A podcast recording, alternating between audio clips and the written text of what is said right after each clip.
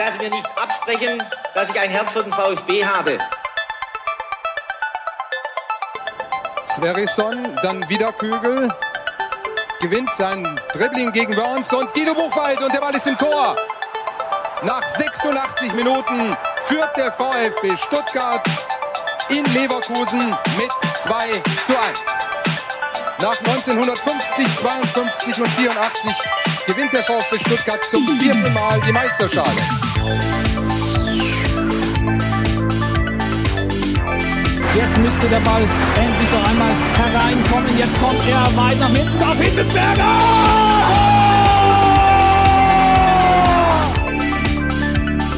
Mario Gomez, spitze Winkel, noch einmal nach innen, Pizza hat den Ball und es gibt noch einmal Abstoß vom Tor. Und jetzt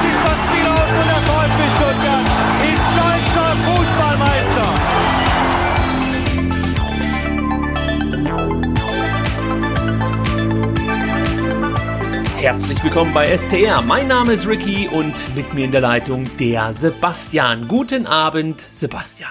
Schönen guten Abend, Ricky. Abends mal wieder, hä? Abends. fast schon. Ja, es ist noch hell, muss man sagen. Deswegen fällt es einem schon ein bisschen schwer, von Abend zu sprechen. Aber das ist ja, glaube ich, nichts Neues im Sommer. Und das Schöne ist, heute gibt's mal kein Fanradio, sondern endlich mal wieder eine ganz gewöhnliche STR-Ausgabe. Manchmal vermisse ich das ja, so fast schon entschleunigend. Ne? Man muss irgendwie nicht ständig äh, den Blick auf der Uhr haben, wann es denn losgeht, irgendwelche Sender noch suchen und dieses und jenes. Ähm, ja, und äh, das ist schon, ähm, also das Fanradio macht wahnsinnig viel Spaß, aber so eine normale Folge, ja, ist äh, jetzt schon total entspannt erstmal. Ja, das Fanradio ist auch äh, noch nicht ganz beendet für alle, die es interessiert. Wir werden natürlich auch am Sonntag wieder ein Fanradio veranstalten auf twitch.com slash VfBSTR. Und das Besondere wird sein, dass der Sebastian live bei mir zu Hause ist und wir werden zum einen natürlich Stuttgart gegen Darmstadt gucken, aber wir schauen, schauen auch genau nach Bielefeld äh, und beobachten, was Heidenheim so macht. Und ich kann mir vorstellen, dass wir auch so einen kleinen Blick in Richtung äh, Hamburg schweifen lassen äh, und äh, sind dann auch gespannt, ob der HSV vielleicht noch das Wunder schaffen kann und sich doch noch irgendwie in die Relegation retten würde. Mal so eine Frage am Rande, Sebastian. Wem würdest du es denn jetzt mehr gönnen? Den Heidenheimern oder dem HSV?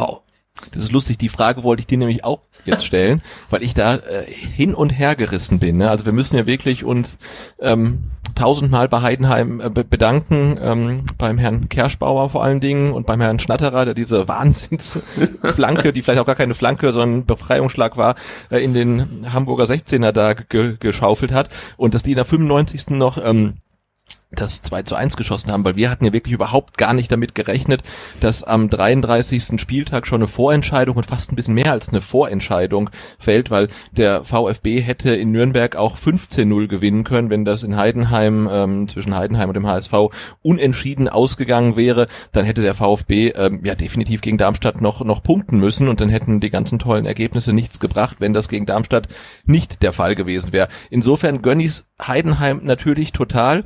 Andererseits finde ich, tut's auch der Bundesliga natürlich gut, ähm, wenn ein Club wie, wie Hamburg ähm, wieder oben ist. Also der HSV gehört einfach vom Namen her und, und von der ganzen Historie gehört, gehört er in die Bundesliga und ähm, er, er sorgt ja auch einfach mit seinen Skandalen und Tragödien und Dramen einfach für Unterhaltung, für die meines Erachtens viele Vereine in der Bundesliga jetzt aktuell ähm, ja nicht nicht taugen. Und insofern, ich meine, stell dir vor, Bielefeld, ähm, Stuttgart und der HSV kommen in die erste Liga. Das wäre natürlich schon äh, ganz großartig. Ähm, also ich bin ja echt komplett hin und her hergerissen. Ich habe eigentlich gar keinen Favoriten. Also eigentlich gönne ich es beiden irgendwie. Also ich gönn's dem HSV nicht, aber ich finde, er muss in die erste Liga und Heidenheim, Heidenheim gönne ich total.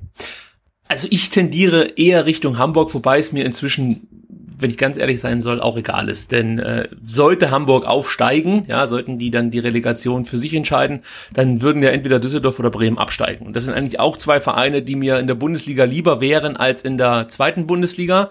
Und ähm, Jetzt bin ich auch mal ganz ehrlich, wenn jetzt Mainz zum Beispiel auf dem Relegationsplatz gelandet wäre, dann hätte ich das jetzt nicht als großen Verlust empfunden, ja, also wenn die dann absteigen würden.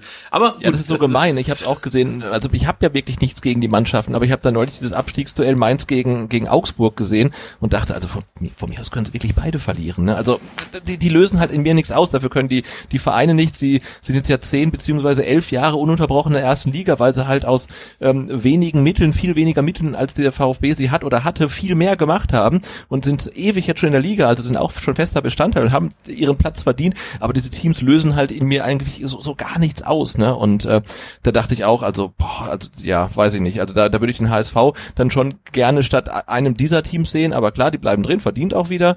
Ähm, und es geht da Düsseldorf oder Bremen runter. Und ich glaube, der HSV in der Relegation, das riecht ja auch schon wieder nach großem Drama irgendwie, ne? Nach, weiß ich nicht, Papierkugeln oder unberechtigten Freistößen in der Nachspielzeit. Also da wird dann wahrscheinlich die Relegation auch wieder noch ähm, hochspannend werden, wenn der HSV das macht. Und jetzt, weiß ich nicht, wenn es jetzt Heidenheim gegen Düsseldorf wird, das klingt jetzt erstmal, kann ich mir nicht vorstellen, dass es halt irgendwie so wahnsinnig ähm, spannend wird. Also auf die Spannung der Relegation kann ich wirklich dankend verzichten. Also das oh ja. äh, reicht mir dann einmal, ich weiß nicht, so im Jahrhundert. Also das war schlimm genug letztes Jahr. Von daher sind wir froh, dass dieser Kelch an uns vorüberging. Denn ich weiß, viele sprechen noch davon, dass es ja sein könnte, dass der VfB durch ein ja, Kantersieg von Heidenheim und gleichzeitig ähm, bei einer hohen Niederlage noch auf den Relegationsplatz rutschen könnte. Aber Sebastian, da möchte ich alle, die ihr gerade zuhören, nochmal daran erinnern. Wir haben immer noch äh, de den Punkt aus Wiesbaden. Also das dürfen wir nicht vergessen. Sven Mislintat hat es klargestellt. Das war ein Unschieden aus seiner Sicht und ich gehe davon aus, dass das dann auch ähm, in der Endtabelle so gewertet wird. Also, also ich, klar, wenn das jetzt irgendwie schief laufen sollte, ähm, der VfB verliert äh, 0, 0 zu 6 gegen Darmstadt und gleichzeitig gewinnt ähm, Heidenheim 6 zu 0 auf der Alm gegen Bielefeld, die glaube ich seit dem Restart noch ohne Niederlage sind. Ähm, dann muss man natürlich diesen Punkt in Wiesbaden bis vor das Bundesverfassungsgericht einklären, um, um sich ihn irgendwie noch zu holen. Ähm, ja, aber ich, ich gehe davon nicht aus. Also dass es irgendwie noch mal noch mal spannend äh, wird. Also das, das kann eigentlich nicht sein. Das kann, nein, es kann nicht sein. So. Bielefeld ist in der kompletten Restrunde ohne Niederlage. Also so, das wäre ne? schon. Ja, äh, eine Sensation, muss man so sagen. Aber wir gucken, wie es ausgeht und schauen, denke ich mal, in erster Linie eher auf den VfB. Äh, da haben wir eigentlich auch schon genug zu tun und sind wahrscheinlich äh, ja so oder so aufgeregt, weil ähm, ist es halt der VfB. Und solange es noch nicht 100% sicher ist, dann ist man einfach nervös, das gehört dazu. Und ganz ehrlich, ich möchte auch noch über diese 60 Punkte kommen. Einfach fürs gute Gefühl, sag ich jetzt mal. Ähm, Wäre mir halt eine 61-Punkte-Saison lieber als eine 58 oder 59-Punkte-Saison. Also von daher drücke ich schon ähm, deshalb die Daumen. Gut, gucken wir so ein bisschen auf das Spiel gegen Nürnberg, das wir ja auch im Fanradio ausführlichst besprochen haben. Und ich möchte mit einem Zitat von Sven Mislintat einleiten, der meinte, die letzten zwei Spiele haben gezeigt, was in der Mannschaft steckt. Wenn sie es schafft, entfesselt Fußball zu spielen und sich von diesem himmelhoch jauchzen und zu Tode betrübt lösen kann. Tja, so sieht das dann aus, Sebastian. Ne? Was sagst du denn dazu? Wie überrascht warst du denn davon, dass der VfB wirklich diese Leistung, die er gegen Sandhausen gezeigt hat, in Nürnberg eigentlich, muss man sagen, nochmal toppen konnte? Sehr. Sehr. äh, weil, weil der wirklich das Problem war meines Erachtens, dass man mich sich mit äh, ja zu kleinen Erfolgen schon zufrieden gegeben hat und äh, eine VfB-Mannschaft, die nach einem 5 zu 1 ähm, nochmal einen 6 zu 0 drauflegt, die gab es glaube ich echt lange nicht. Also dass die wirklich mit der gleichen Einstellung äh, auch in das Nürnberg-Spiel reingegangen sind ähm, und ja und und ähm, dann nochmal genauso draufgegangen sind. Das fand ich beeindruckend und auch, dass man ähm, in der zweiten Halbzeit dann nicht wie gegen Sandhausen ähm, zwei Gänge runtergeschaltet hat, sondern vielleicht nur ein, wenn überhaupt, sondern dass man da auch wirklich weitergespielt hat. Also mich hat das äh, sehr gewundert, dass man mit der gleichen ähm, Aggressivität, mit der gleichen Einsatzbereitschaft, mit der gleichen Leidenschaft ähm, auch in ein zweites Spiel gegangen ist. Ja, das war übrigens auch gut zu hören über die Außenmikrofone. Ich habe mir das Spiel gestern nochmal auf VfB TV angeschaut und äh, da hörte man immer wieder Matarazzo, der die Mannschaft angetrieben hat und sie ermunt, äh, ermuntert hat, noch ein weiteres Tor zu erzielen, weil man natürlich so mit einem Auge Richtung Richtung Heidenheim geschielt hat und mitbekommen hat, dass die Sachlage dann noch nicht ganz klar war, auch wenn die Hamburger ähm, ja Anfang der zweiten Halbzeit in Führung gegangen sind und dann auch lange führten, aber trotzdem ähm, ja besteht ja die Chance und so kam es ja dann letzten Endes auch, dass Heidenheim dann noch irgendwie durch einen Last-Minute-Punch zurückkommt. Und wie gesagt Matarazzo war es, der die Mannschaft immer wieder angetrieben hat. Und das ist mir dann auch gleich mal aufgefallen im Vergleich zum Beispiel zum Osnabrück-Spiel, dass die Kommandos, die von Matarazzo kamen, so klar und ähm, ja zielgerichtet waren. Das fehlte mir, das habe ich glaube ich auch mal in einer zurückliegenden Folge angesprochen. Äh, das fehlte mir in den Spielen zuvor eigentlich immer ein, ein Stück weit. Also als Vergleich muss da jetzt mal wieder Daniel Thune herhalten, der gegen äh, oder seine Mannschaft gegen uns, also die Osnabrücker, wirklich mit so klaren Kommandos gecoacht hat, dass ich selber fast diese Kommandos umsetzen wollte. Und jetzt gegen Nürnberg war es ähnlich, aber nur, dass es der Matarazzo war, der sehr, sehr klare Kommandos gegeben hat und ähm, wirklich gut gecoacht hat, so wie ich mir das vorstelle, wie ähm, ja ein Coach auch wirklich immer wieder dann die jungen Spieler, ich sag mal, fast schon an die Hand nehmen muss und wer da auch raussticht, ich weiß nicht, ob dir das aufgefallen ist, das ist Gregor Kobel, der auch immer gute Ansagen macht und dann hier und da sogar äh, sprachlich variiert, je nachdem, äh, auf wen er einwirken möchte. Ich kann mich erinnern, dass er mal Clinton Mola auf Englisch Kommando zugerufen hat und ähm, ja, das, das, das finde ich auf jeden Fall mal eine leichte Veränderungen, äh, Veränderung im Vergleich zu den äh, Spielen, die wir, ich sag mal, vor dem Derby gesehen haben, weil äh, das Derby scheint ja unsere Stunde Null gewesen zu sein, der Ground Zero sozusagen und danach wird wieder aufgebaut äh, und wir sind jetzt gerade in dieser Phase des Aufbaus. Ähm, ja, grundsätzlich zum Spiel kann man vielleicht sagen, dass der VfB natürlich auch ein bisschen Glück hatte, dass man gegen Nürnberg spielen durfte, denn die Nürnberger, ähm, ja, die haben es im Großen und Ganzen dem VfB dann doch relativ leicht gemacht. Also ich war überrascht davon, mit wie wenig, man sagt dann immer gerne Herzblut, die Nürnberger zu Werke gegangen sind. Das war jetzt nicht sonderlich hart, was sie gespielt haben. Also sie haben auch nicht versucht, sich zurück ins Spiel zu kämpfen. Ähm, sie hatten wenig Ideen. Die, die Spieler, die eigentlich für Ideen stehen, jetzt zum Beispiel wie ein Geist oder so, die haben überhaupt nichts aufs Parkett gebracht. Äh, Robin Hack, der wurde mehr oder weniger da äh, von seinen Kollegen relativ oh, im Stich gelassen. Also auch der konnte seine Qualitäten nicht so richtig aufs Feld bringen.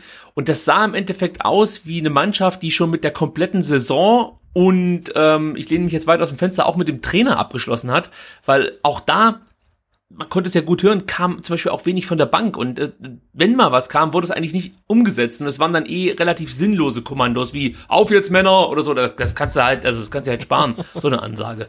Also äh, die hätten, glaube ich, dann äh, eher so Kommandos gebraucht, wie Matarazzo die reingerufen hat, als das, was Jens Keller da versucht hat. Also das ist mir so aufgefallen im Vergleich äh, zu dem, was Matarazzo an der Seitenlinie geboten hat. Ja, ähm, ein paar Dinge müssen wir jetzt auch nochmal ansprechen. Ich würde sagen, wir beginnen mal mit den guten Dingen. Ja, also das, was mir aufgefallen ist, ähm, was, was, was positiv war beim VfB. Äh, ein Kritikpunkt der letzten Wochen, Sebastian, war von unserer Seite immer wieder, der VfB spielt viel zu wenig variantenreich. Es äh, fehlt am, an Breite im Spiel, es fehlt an Tempo, es fehlt an Tiefe, es fehlt an allem, könnte man sagen. Und äh, jetzt konnte man sehen, dass der VfB das Spiel deutlich breiter aufbaut. Natürlich ist das auch des, äh, dem neuen System geschuldet, dem drei äh, fünf, ja gut, eins eins kann man es jetzt nennen oder je nachdem, das ist, das ist, das, das gefällt mir ja auch so gut, dass das kein starres System ist, sondern es passt sich im Endeffekt der Spielsituation an, wie so vieles aktuell. Und da kommen wir nachher, oder kann ich eigentlich auch direkt gleich nennen, wenn wir schon bei den guten Sachen sind, also zum einen, der VfB macht das Spiel jetzt endlich mal breit, hat natürlich mehr Möglichkeiten, dann auch mal die Linie runterzugehen, Tempo aufzubauen. Gleichzeitig ist es im Zentrum nicht ganz so eng, wie es dann äh, vielleicht schon in äh, zurückliegenden Partien der Fall war. Also das gefällt mir ganz gut. Und dann komme ich gleich zum nächsten positiven Punkt, das ist die Pressinglinie. Sebastian, kannst du dich noch dran erinnern, als äh, Matarazzo hier angefangen hat und ich meine, es war die erste Pressekonferenz vor dem Heidenheim-Spiel, die äh, das ähm, ähm, Freitagnachmittag irgendwann äh, fanden die, glaube ich, statt, die Pressekonferenzen oder die Pressekonferenz. Und da meinte Materazzo, er hat keine feste Pressinglinie, sondern er will das eigentlich je nach Spielsituation anpassen. Kannst du dich daran noch erinnern? Mhm, ja. ja. Und das hat man ja eigentlich nie gesehen. Jedenfalls habe ich es nicht stimmt. erkannt. Also du hast entweder gar kein Pressingverhalten erkannt oder oder ein relativ überschaubares, möchte ich sagen. Und jetzt gegen Nürnberg konnte man das richtig schön sehen, wie der VfB auf die unterschiedlichen Aufbauarten, möchte ich mal sagen, der Nürnberger reagiert hat. Zum Beispiel, wenn die Nürnberger viel durchs Zentrum gegangen sind, dann hat man äh, von Seiten des VfBs die, die Nürnberger wirklich bis in die eigene Hälfte gelassen, vor so äh, 25 bis 30 Meter vor dem ähm, VfB-Tor war dann Schluss. Da wurde dann wirklich hart attackiert und auch gut gepresst, muss man sagen. Und man hat da wirklich viele Ballverluste provoziert. Das, das hat auch zum Beispiel ein ähm, Philipp Förster hervorragend gemacht. Und auf der anderen Seite, wenn die Nürnberger eher über Außen aufgebaut haben oder etwas schleppender aufgebaut haben, dann hat man schon relativ früh in der gegnerischen Hälfte gepresst. Und einfach diese Varianz schon zu haben, das hat die ähm, Nürnberger vor Probleme gestellt. Das hast du bei Markreiter im Endeffekt ab der ersten Minute gemerkt, dass der äh, sehr unsicher am Ball wirkte und äh, seine Spieleröffnung war dadurch, glaube ich, einfach dann auch ein Stück weit eingeschränkt, möchte ich mal jetzt wohlwollend sagen. Und er war halt viel zu ungenau, insgesamt zu langsam und äh, das hing aus meiner Sicht schon damit zusammen, dass er gar nicht so richtig wusste, auf was er sich jetzt einstellen muss. Das ist jetzt nicht der einzige Spieler gewesen. Ich erwähne ihn jetzt nur deshalb, weil er natürlich dann beim 1 zu 0 auch den groben Fehler gemacht hat. Also, ähm, ich weiß nicht, ist dir das nochmal explizit aufgefallen gegen Nürnberg oder muss man sich das Spiel dann wahrscheinlich nochmal ein zweites Mal angucken, damit man auf sowas achten kann, oder? Ja, äh, schon, aber äh, ich habe ich hab eben, das kann man ja kurz sagen, ähm, wir hatten, äh, ähm, was den Termin dieser Aufnahme angeht, etwas ähm, Abstimmungsschwierigkeiten, was die Fehler. Uhrzeit betrifft. Und deswegen habe ich mir eben auch nochmal ähm, die erste Halbzeit angeguckt und, und habe da schon gesehen, dass gerade ähm, Silas halt immer ja wahnsinnig früh angelaufen ist und hat er so auch dann äh, das 1 zu 0 sich selber vorbereitet und er, er kommt ja von relativ weit äh, hinten aus der eigenen Hälfte und läuft dann wirklich Margreiter damit ähm, ja, mit, mit, mit, mit Höchstgeschwindigkeit an und ich, also ich habe sowas äh, oder äh, so ein Pressingverhalten in dieser Saison auch noch nicht so häufig gesehen. Gerade bei dem 1 zu 0 konnte man äh, gut das sehen, was ich äh, als erstes beschrieben habe, sprich das Pressing äh, wurde erst dann in unserer Hälfte so richtig durchgezogen, möchte ich mal sagen. Und da war es nämlich so, dass das Mangala Hack äh, richtig unter Druck gesetzt hat. Das, das fällt einem gar nicht so sehr auf, weil da noch mehrere Pässe dazwischen liegen. Also es war halt wirklich so, dass Mangala Hack unter Druck gesetzt hat und das führte dazu, dass Hack sich dann einmal um die eigene Achse gedreht hat und den äh, Ball zurück auf Handwerker gespielt hat. Und durch diesen Pass bringt Hack eigentlich seine Mannschaft in so eine 4 gegen 4 Situation, die du natürlich noch locker verteidigen kannst, weil so viel Druck war eben dann in dem Moment auch noch nicht auf dem Ball. Aber Silas mit seinem Tempo und der unsichere Markreiter, der grundsätzlich langsam war, das führte dann eben dazu, dazu natürlich noch die technischen Probleme vom Markreiter, äh, das führte natürlich dann dazu, dass Silas sich diesen Ball schnappen konnte und das 1 0 machen konnte. Und das war natürlich dann wie so eine, ja, das war wie so ein Boost. Also du warst eh schon, denke ich mal, so ein bisschen überzeugt von dir, weil äh, das, das 5-1 dann doch relativ überzeugend zustande kam äh, am Mittwoch, genau, am Mittwoch. Ja. Und ähm, dann gelingt dir wieder ein frühes Tor. Du merkst das natürlich auch auf dem Platz, dass die Nürnberger irgendwie, ja, denen fehlt ja so ein bisschen die Griffigkeit und die Entschlossenheit ein Stück weit. Das spürst du dann wahrscheinlich auch und dann gelingt dir auch noch diese Bude. Äh, und du hast richtig gemerkt, wie das beim VfB diesen Effekt hatte, dass man ähm, noch mutiger wurde, äh, dass, dass man dann vielleicht auch mal einen Seitenwechsel probiert hat, da komme ich nachher noch drauf zu sprechen, wie gut die nun waren oder nicht. Aber vor allem, glaube ich, führte das insgesamt dazu, also nicht nur das 1 zu 0, sondern äh, auch schon das Spiel gegen Sandhausen, dass man wieder Vertrauen hatte in das, was, der, äh, was vom Trainer vorgegeben wird. Und das fehlte, glaube ich, in den, Spielen zuvor. Ja, also die Spieler haben sich gefragt, Mensch, was der uns da so erzählt, ist ja alles gut und schön, aber auf dem Platz sieht's halt dann doch aus wie, weiß ich nicht, irgendwie so ein ähm, biederer Zweitligist. Äh, und, und wenn du dann immer mehr Erfolgserlebnisse sammelst und merkst, dass was mir mein Trainer vorgibt, ja, das führt zum Erfolg und ähm, ja, das, das macht uns besser, dann kann ich mir schon vorstellen, dass du dann insgesamt auch immer mehr Zutrauen findest in dieses System, mehr Vertrauen findest und ähm, natürlich dann auch selber mutiger wirst. Und so lief's ja dann was, was du halt auch. brauchst, um, um halt Mut aufzubauen, das sind halt sportliche Erfolge. Das ist ja ganz ja. klar. Und wenn du siehst, ähm, das, was der Trainer vorgibt, wenn wir das umsetzen, führt das zu Erfolg, dann, dann, dann glauben die Spieler an den Trainer, an das System und ähm, an sich selbst. Und ja, ich glaube, wir hatten auch in den ersten, an den ersten 30 Spieltagen ein paar Spiele, ähm, unter beiden Trainern, die halt dann wirklich einfach ein bisschen unglücklich waren, sei es äh, nicht gegebene Elfmeter wie gegen Aue, gegebene Elfmeter wie gegen Wiesbaden oder so Freakspiele wie gegen Wien Wiesbaden zu Hause. Ähm, klar, das, das nagt natürlich auch am Selbstbewusstsein und äh, jetzt hat man ja seit zwei Spieltagen, warum auch immer, das Gefühl, es läuft einfach alles für den VfB. Ne? Also ich meine, ähm, Atakan Karasor macht nicht nur sein erstes Tor für den VfB, nein, er macht auch sein zweites und das als Innenverteidiger. Ne? Kalajdzic macht sein erstes äh, Tor für den VfB. Und ähm, ich, ich finde das schon bemerkenswert. Wir hatten ähm, noch bis zum KSC-Spiel gesagt, dass ähm, seit dem ähm, Restart ähm, äh, Silas ein Totalausfall ist, ja. Also der, der hat jeder Ball, den er bekommen hat, mhm. der war mhm. quasi weg. Er hat sich nie gegen seinen Gegenspieler durchsetzen können. Er hat äh, jeden Ball vertändelt, war zu schnell, hat im, im, im Derby macht er äh, 52 Übersteiger, ähm, aber sonst ist es halt komplett brotlose Kunst. Und genau der Spieler er, erzielt jetzt das 1 zu 0, nachdem er seinem Gegenspieler den Ball abgenommen hat, bereitet dann noch das Tor ähm, von äh, Kalajdzic mustergültig vor, nachdem er sich da auch super robust durchsetzt. Und das ist ja nicht mehr derselbe Silas, den wir noch vor drei Wochen gesehen haben. Und ich habe keine Ahnung, was da zwischen der Derby-Klatsche und dem Sandhausen-Spiel passiert ist. Vielleicht sind auch Trainer und Mannschaft ausgetauscht worden und wir haben es gar nicht gemerkt. Aber irgendwas muss ja passiert sein, dass die Spieler auch wieder das abrufen, ähm, was sie äh, zustande im Leist, äh, zu leisten imstande sind, so rum. Also ich muss sagen, ich bin doch etwas vorsichtig, was diese positive Entwicklung angeht. Also ich merke das, ja, es funktioniert ganz gut, aber wir profitieren natürlich enorm davon, ähm, dass der oder beide Gegner eigentlich äh, vielleicht jetzt nicht ihre besten Tage erwischten. Also bei Sandhausen lasse ich mir das noch gefallen, dass man vielleicht einfach schon in Feierlaune war, weil man die Liga gehalten hat. Bei Nürnberg kann ich es mir jetzt wirklich nur damit erklären, dass es vielleicht dann auch intern nicht mehr so richtig stimmt oder so, weil für die geht's ja eigentlich noch um alles. Also äh, im schlimmsten Fall kommt die jetzt in die Relegation äh, und, und damit hat mit Sicherheit Nürnberg absolut keiner gerechnet nach dem Abstieg im vergangenen Jahr. Ähm, aber äh, um nochmal um noch mal auf, die, auf die Schwächen der Nürnberger zu sprechen zu kommen, die konnte man beim 2-0 ganz gut sehen. Wirst du dich auch noch erinnern, das war diese akrobatische Einlage von Nico Gonzales.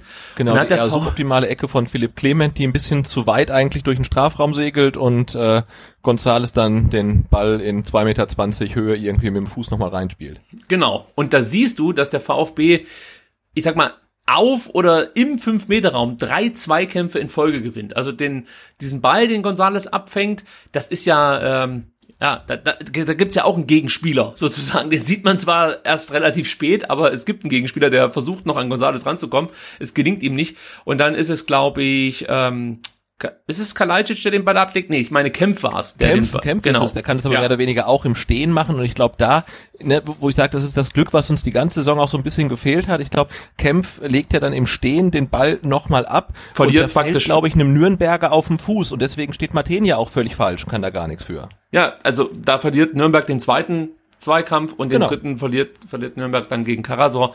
Aber wie gesagt, alles auf oder im 5-Meter-Raum, das ist so eigentlich also im Profifußball sieht man das selten. Also da spielt er uns dann wirklich schon der Gegner so ein Stück weit in die Karten. Aber wir nehmen es gerne mit, möchte ich sagen. Ja, vor dem 3-0, das müssen wir auch noch ganz kurz äh, besprechen, war es dann so, dass, dass Philipp Förster äh, den Ball gegen Nürnberger gewinnt und äh, sie das dann eben mit viel Tempo und mit viel Durchsetzungsvermögen sich auf und davon macht und dann ähm, ja im richtigen Moment halt, äh, ablegt auf auf Kalajdzic. Und der macht dann aber, genau das meine ich auch wieder ne? Da ist ja klar Nürnberg hat nicht seinen besten Tag gehabt und auch Sandhausen nicht. Ähm, aber das ist jetzt ja eine Sache die ist äh, äh komplett gegnerunabhängig dass zum Beispiel ein Silas auf einmal die richtigen Entscheidungen trifft ne? Also also das, das bei dem 3-0 ja. Also da siehst du das sofort was der VfB vorhat wie er Fußball spielen möchte und was die Spieler vor allem drauf haben. Genau was du jetzt sagst. Also Silas, äh, Silas Qualitäten konntest du da wirklich bewundern, muss man sagen, bei diesem 3 zu 0. Weil bei den ersten beiden Toren sag ich mir jetzt noch, ja, okay, das, das 1 zu 0, das ist halt ein individueller Fehler, auch wenn der erzwungen wurde vom VfB, aber trotzdem, wenn du einen halbwegs vernünftigen Innenverteidiger da hinten stehen hast, der, der bolzt das Ding halt einfach nach Fürth. So. Und äh, der Markreiter denkt sich, nee, da lasse ich mir ein bisschen mehr Zeit und dann ist es halt schon vorbei. Und beim 2-0 haben wir ja gerade eben auch ähm, besprochen, hast du halt auch eine, ja, eine Abwehr, die Standards katastrophal schlecht verteidigt. Und jetzt beim 3-0, also, da bin ich wieder bei dir, da sieht man halt eben die individuelle Klasse des VfB und die allgemeine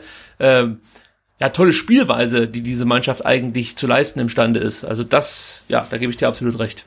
Genau, wobei bei der Szene fand ich auch, das hatte ich auch schon äh, dann in der Live-Übertragung gesagt, bin ich der Meinung, dass äh, Silas eigentlich den ersten Moment zum Abspiel noch vorm 16er, glaube ich, eigentlich verpasst und ja seinen Gegenspieler dann wieder zurück in den Zweikampf reinholt und er ist ja schon wieder am Ball und dann holt er sich nochmal zurück. Also ich finde, der, der, hätte eigentlich früher spielen müssen, aber er schafft es halt auch, nachdem der Ball dann eigentlich schon wieder vertändelt ist, so in bester Silas-Manier, bleibt er halt dran und holt ihn sich halt dann nochmal zurück halt. Das fand ich brutal stark. Ja, und das beim Stand von 2-0. Also da gibt's ja dann auch Spieler, die dann vielleicht, äh, weiß ich nicht, eine Einzelaktion suchen oder so und dann doch versuchen, noch ihre, ihr zweites Tor zu schießen.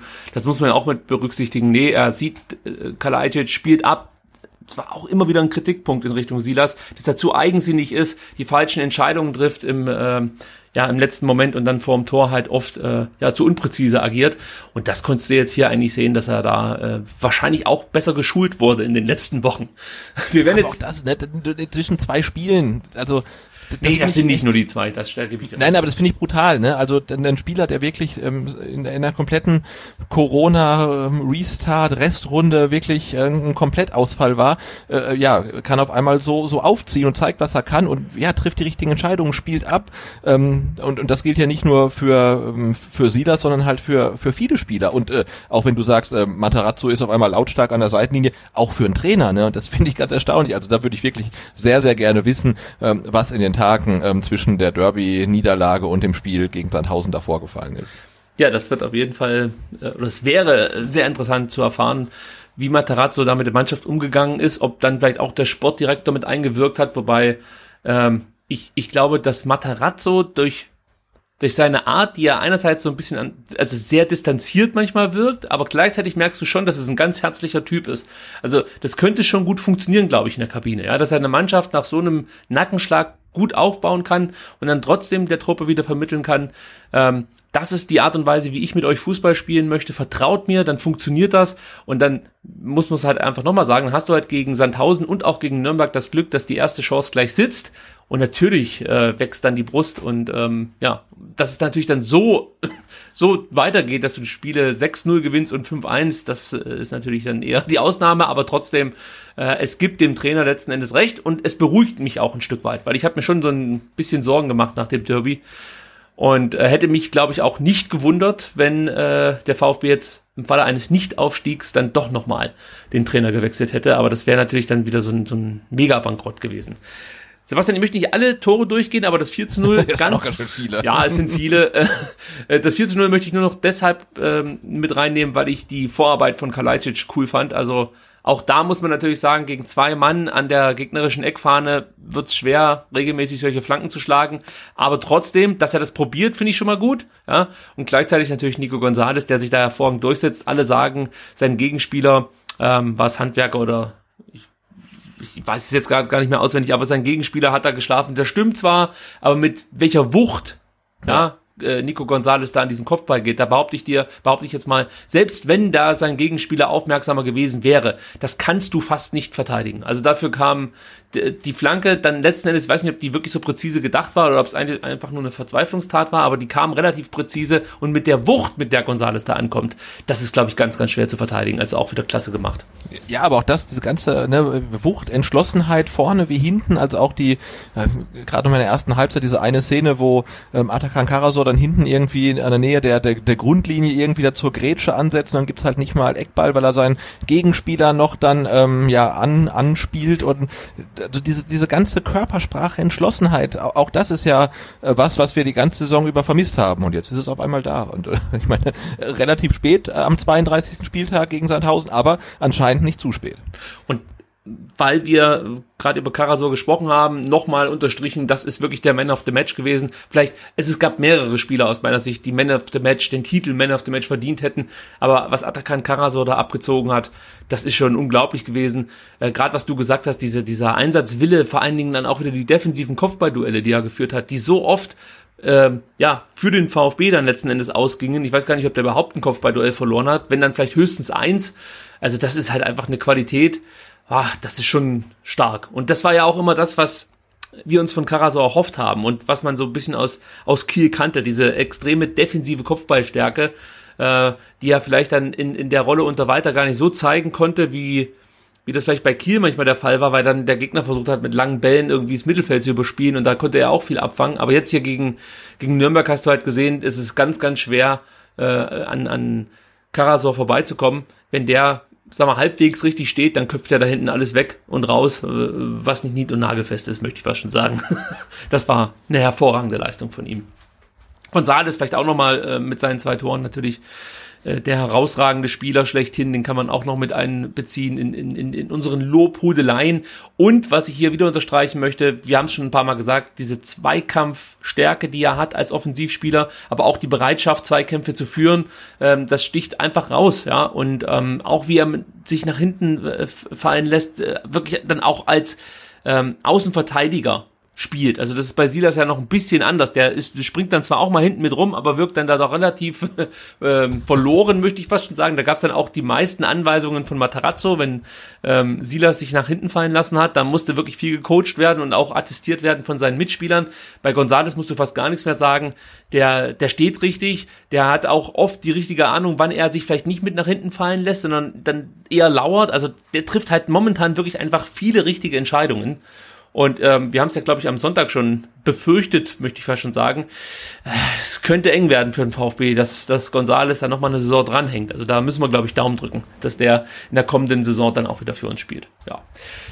Äh, es gab noch ein paar Sachen, die man vielleicht als eher kritisch äh, beäugen oder äh, beäugen sollte, so möchte ich sagen. Und zwar äh, das Thema Spielverlagerung zum Beispiel. Das haben wir äh, vorhin auch schon anklingen lassen. Das versucht der VfB jetzt dann auch endlich mal, muss man sagen. Es gelingt halt zu selten. Ja, also gerade Stenzel und Förster sind da zwei Kandidaten, die ähm, dann zwar immer wieder das Auge für die Frauen, freien Räume haben und für den freien Mann, aber äh, zu unpräzise sind mit ihren langen Bällen. Also da kann man gerne noch dran arbeiten, möchte ich sagen, aber die Übersicht ist auf jeden Fall schon besser geworden bei beiden genannten Spielern.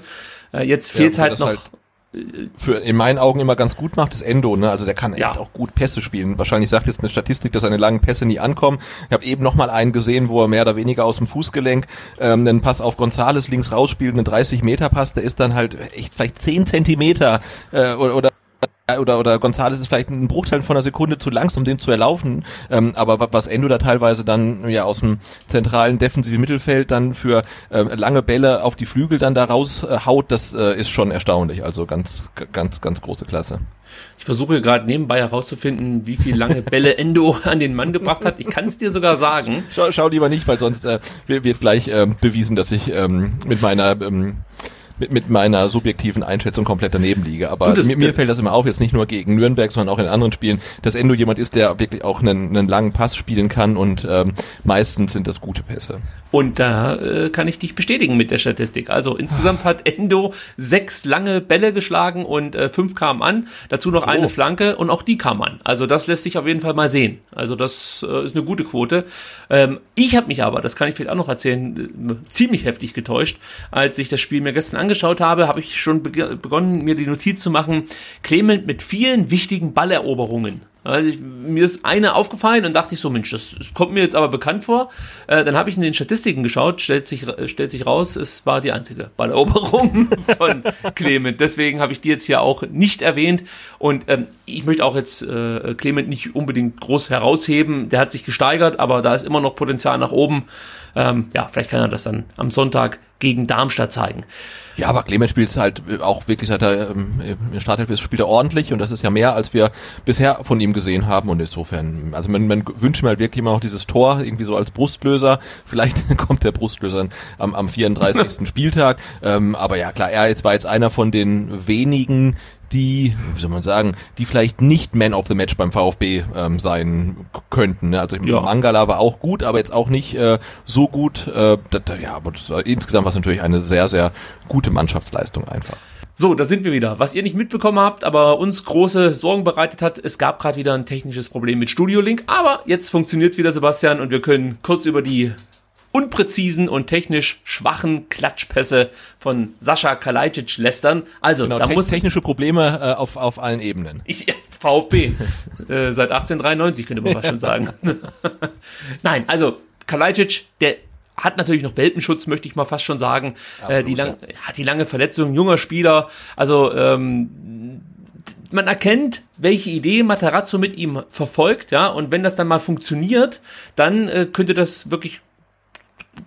ja, einfach gut klappen. Also da bin ich einfach mal gespannt, ob er sich dahingehend noch entwickelt, dass er sich äh, zum einen technisch steigert und zum anderen natürlich dann auch ein bisschen insgesamt präziser agiert. Aber ja, ich kann schlecht einen Spieler kritisieren, der ein Tor und eine Vorlage geliefert hat in 57 Minuten. Also er hat nicht allzu viel falsch gemacht. Aber ich, ich muss ja auch so ein bisschen mich selber bremsen. Ja, also ich merke ja selber schon, dass ich mehr oder weniger schon ausrechne, Mensch, der Dietrich hat doch 2017 gesagt, dass wir in vier Jahren im oberen Drittel äh, dabei sein wollen. Das ist jetzt wieder möglich, Sebastian. Ja, ja die überzogene Erwartungshaltung des schwierigen Umfelds.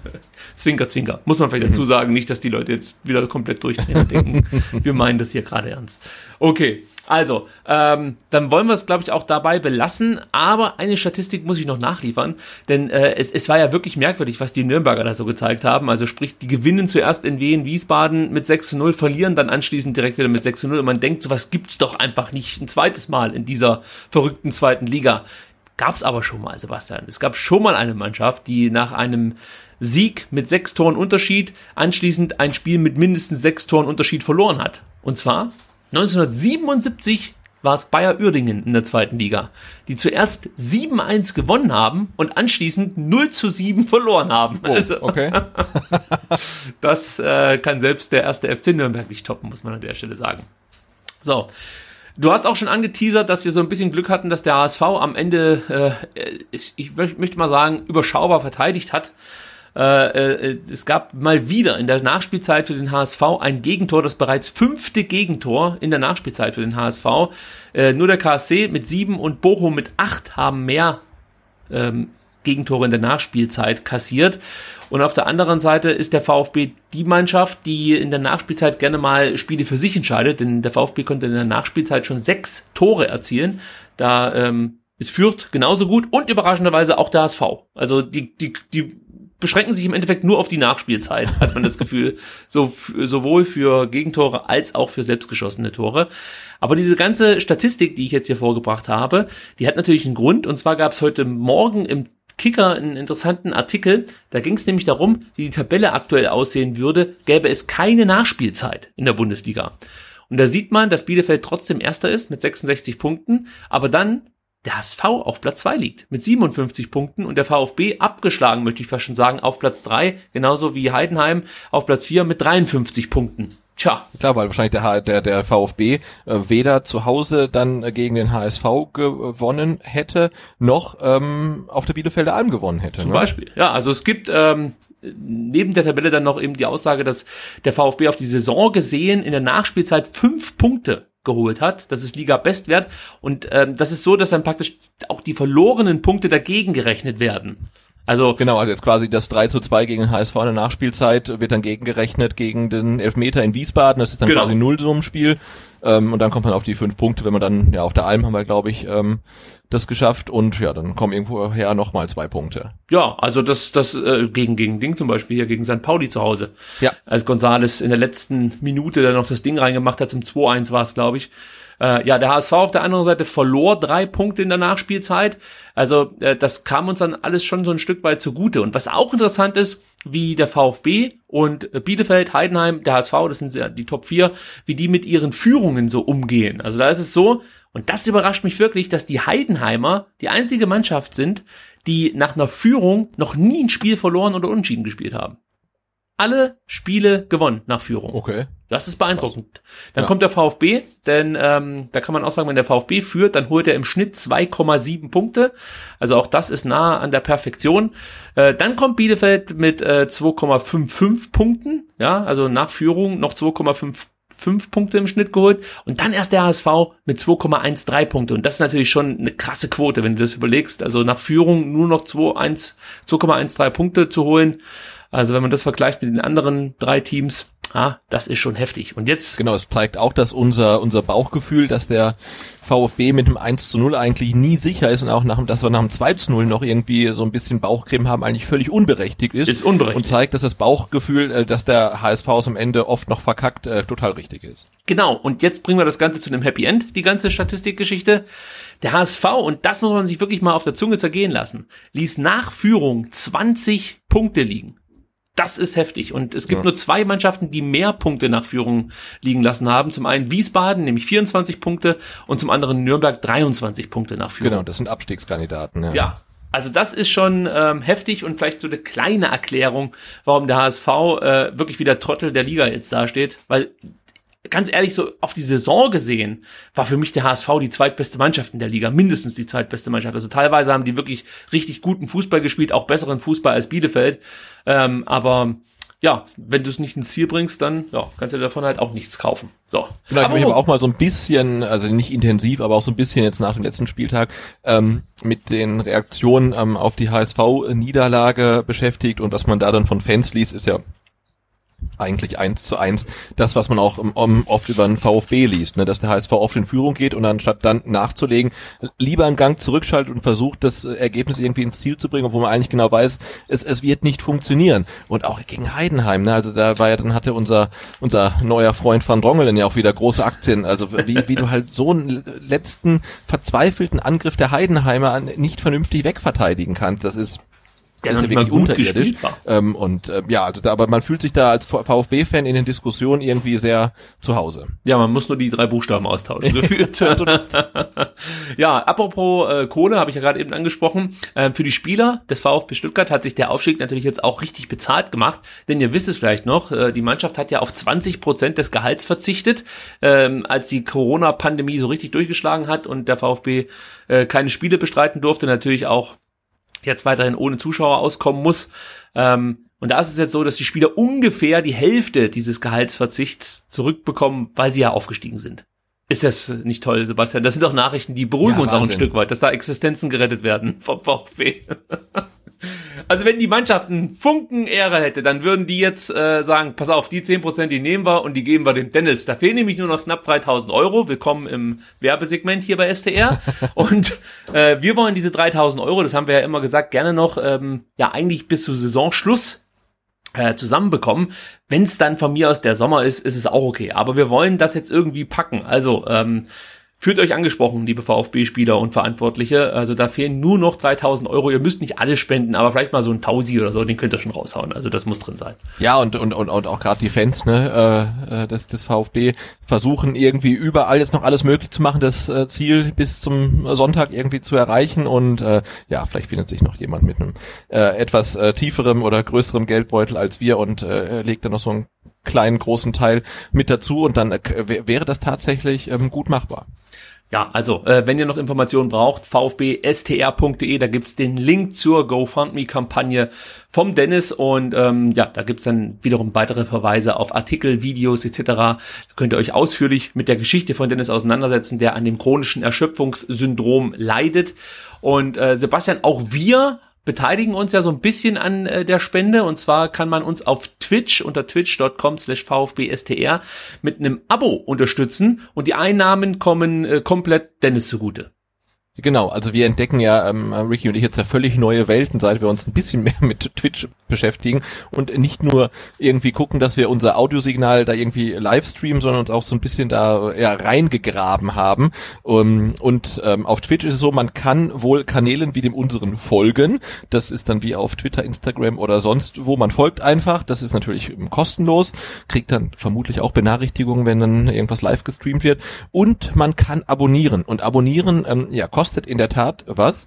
Und zwar, ich glaube, wenn man es übers Handy macht, 4,99 Dollar oder 4,99 Euro und kann dann diesen Kanal abonnieren. Ich glaube, man hat, wenn man uns abonniert, erstmal nichts davon, ähm, außer dass das Geld, äh, was dann bei uns ankommt, ähm, von uns zu, zu 100 Prozent an Dennis äh, weitergegeben wird. Und was wir jetzt dann herausgefunden haben durch ähm, unsere tolle Twitter-Timeline ist, äh, wenn ihr Amazon Prime Kunde seid, dann könnt ihr euren ähm, Twitch-Account, also falls ihr noch keinen habt, könnt ihr euch den kostenlos erstellen, könnt ihr euren Twitch-Account mit eurem Amazon Prime-Account verknüpfen und bekommt dann von Jeff Bezos quasi persönlich ein Frei-Abo pro Monat äh, zur Verfügung gestellt. Und wenn ihr dieses Frei-Abo uns gebt, geben wir das Geld weiter an Dennis, was dann bedeutet, dass äh, dann quasi Jeff Bezos äh, für Dennis spendet, was ich eigentlich eine ganz charmante äh, Lö- Lösung finde. Also falls ihr Amazon Prime Kunde seid, äh, uns im Fanradio zuhören wollt, ähm, dann wäre das vielleicht eine Option für euch. Ja, also schaut mal vorbei, VfB, nee Quatsch, twitch.com, VfBSTR. So rum ist es richtig. Ganz so weit ist es noch nicht, dass die Adresse in vfbstr.de slash Twitch umbenannt wurde. Gut, ähm, lass uns noch ganz kurz ins Lazarett schauen, denn äh, das wurde leider Gottes wieder aufgefüllt durch Marc Oliver Kempf, der sich am Sonntag in Nürnberg eine Schulter-Ex-Gelenk Gelenkssprengung in der rechten Schulter zugezogen hat. Ich finde das übrigens irgendwie die, die, die Verletzung mit dem fiesesten Namen überhaupt, oder? Ist also eklig. Ja, man findet aber, weißt du, Eckgelenkssprengung, also eine Gelenkssprengung. Ich finde, das klingt, auch wenn es äh, klingt fieser als irgendwie Kreuzbandriss oder so, ne? Boah, da, da schüttelt's einen schon. Ja, das stimmt. Also das ist auch, glaube ich, nicht besonders äh, schön, wenn man sich da sowas zuzieht. Und hat natürlich zur Folge, dass der Herr Kempf jetzt am Sonntag gegen Darmstadt nicht eingesetzt werden kann. Das ist jetzt nicht weiter überraschend, aber die Prognose ist auch nicht so cool. Also zum einen muss er operiert werden. Das wird dann zeitnah stattfinden, vielleicht noch diese Woche. Da gibt's noch keine konkreten Informationen zu. Ähm, aber die anschließende Reha-Zeit, äh, ja, die wird heftig. Ein bis zwei Monate sind's mindestens. Also rechnet er mal eher mit zwei Monaten als mit einem. Ähm, und dann, wenn wir jetzt dann weiterdenken, sind wir dann äh, im August, genau, also Ja, Mitte, heißt, Ende August. Die komplette Vorbereitung aus, ne? Ja, also er wird sich da nicht groß mit der Mannschaft vorbereiten können, wird vielleicht erst kurz vorm Ligastart dann wieder einsteigen. Ah ja, das ist nicht so besonders gut. Das ist Ja, das ist gelaufen. bitter vor allen Dingen, weil es halt wirklich beim Stand von 4 zu 0 passiert ist. Ne? Also, Ja. Ich meine, natürlich ist es toll, wenn halt der Kapitän auch beim Stand von 4 zu 0 noch äh, mit voller Intensität in den Zweikampf reingeht. Und ich glaube, es war ja, ich habe es nicht mehr ganz im, in Erinnerung, jetzt auch kein böses Foul vom Nürnberger oder so, sondern eher auch wieder ein bisschen unglücklich. Äh, ja, aber das ist nicht nicht die Saison von Marc Oliver Kempf. Irgendwie als Kapitän gestartet, dann äh, ja Kieferbruch, dann zurückgekommen, dann degradiert und jetzt äh, die, die nächste sch- schwere Verletzung mit langer Ausfallzeit. Ähm, also privat lief es, glaube ich, bei ihm relativ gut, aber ähm, sportlich ähm, ja war das hat, hatte er vermutlich schon bessere Saisons.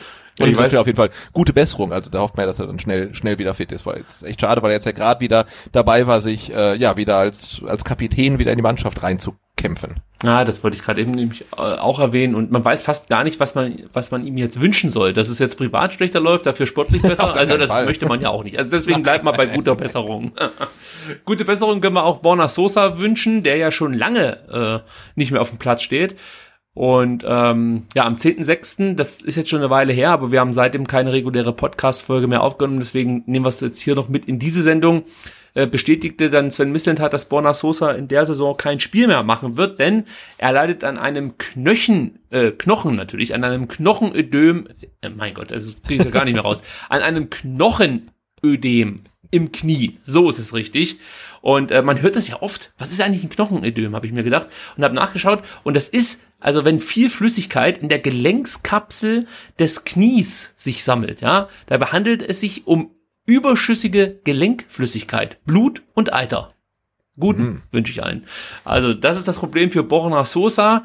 Und ähm, das Ganze hat er sich bereits im März zugezogen, und zwar im Abschlusstraining für das damals geplante Auswärtsspiel gegen Wien Wiesbaden. Also ihr wisst, da ging Corona gerade so durch die Decke. Am Montag hat der VfB noch gegen Bielefeld 1-1 gespielt und am Freitag äh, gab es dann ein Abschlusstraining beim VfB Stuttgart und da hat sich der Herr Sosa diese ekelhafte Verletzung zugezogen. Und wie, wie lang genau er noch ausfallen wird, das ist noch gar nicht so richtig abzuschätzen, aber er sollte behaupte ich jetzt mal vorsichtig, dann zum ähm, zur, zur Vorbereitung wieder einsatzfähig sein. Also sonst wäre es echt eine extrem langwierige, ungewöhnlich langwierige Pause. Hm, müssen wir mal gucken, wie das weitergeht. Missentat sagt noch, man hätte versuchen können, ihn noch äh, für die letzten ein, zwei Wochen ins Mannschaftstraining zu bekommen, aber wir wollen kein Risiko eingehen und planen dementsprechend erst wieder für die neue Saison mit Borna. Das klingt da dann auch danach, dass er zum ähm, Vorbereitungsstart wieder dabei sein kann.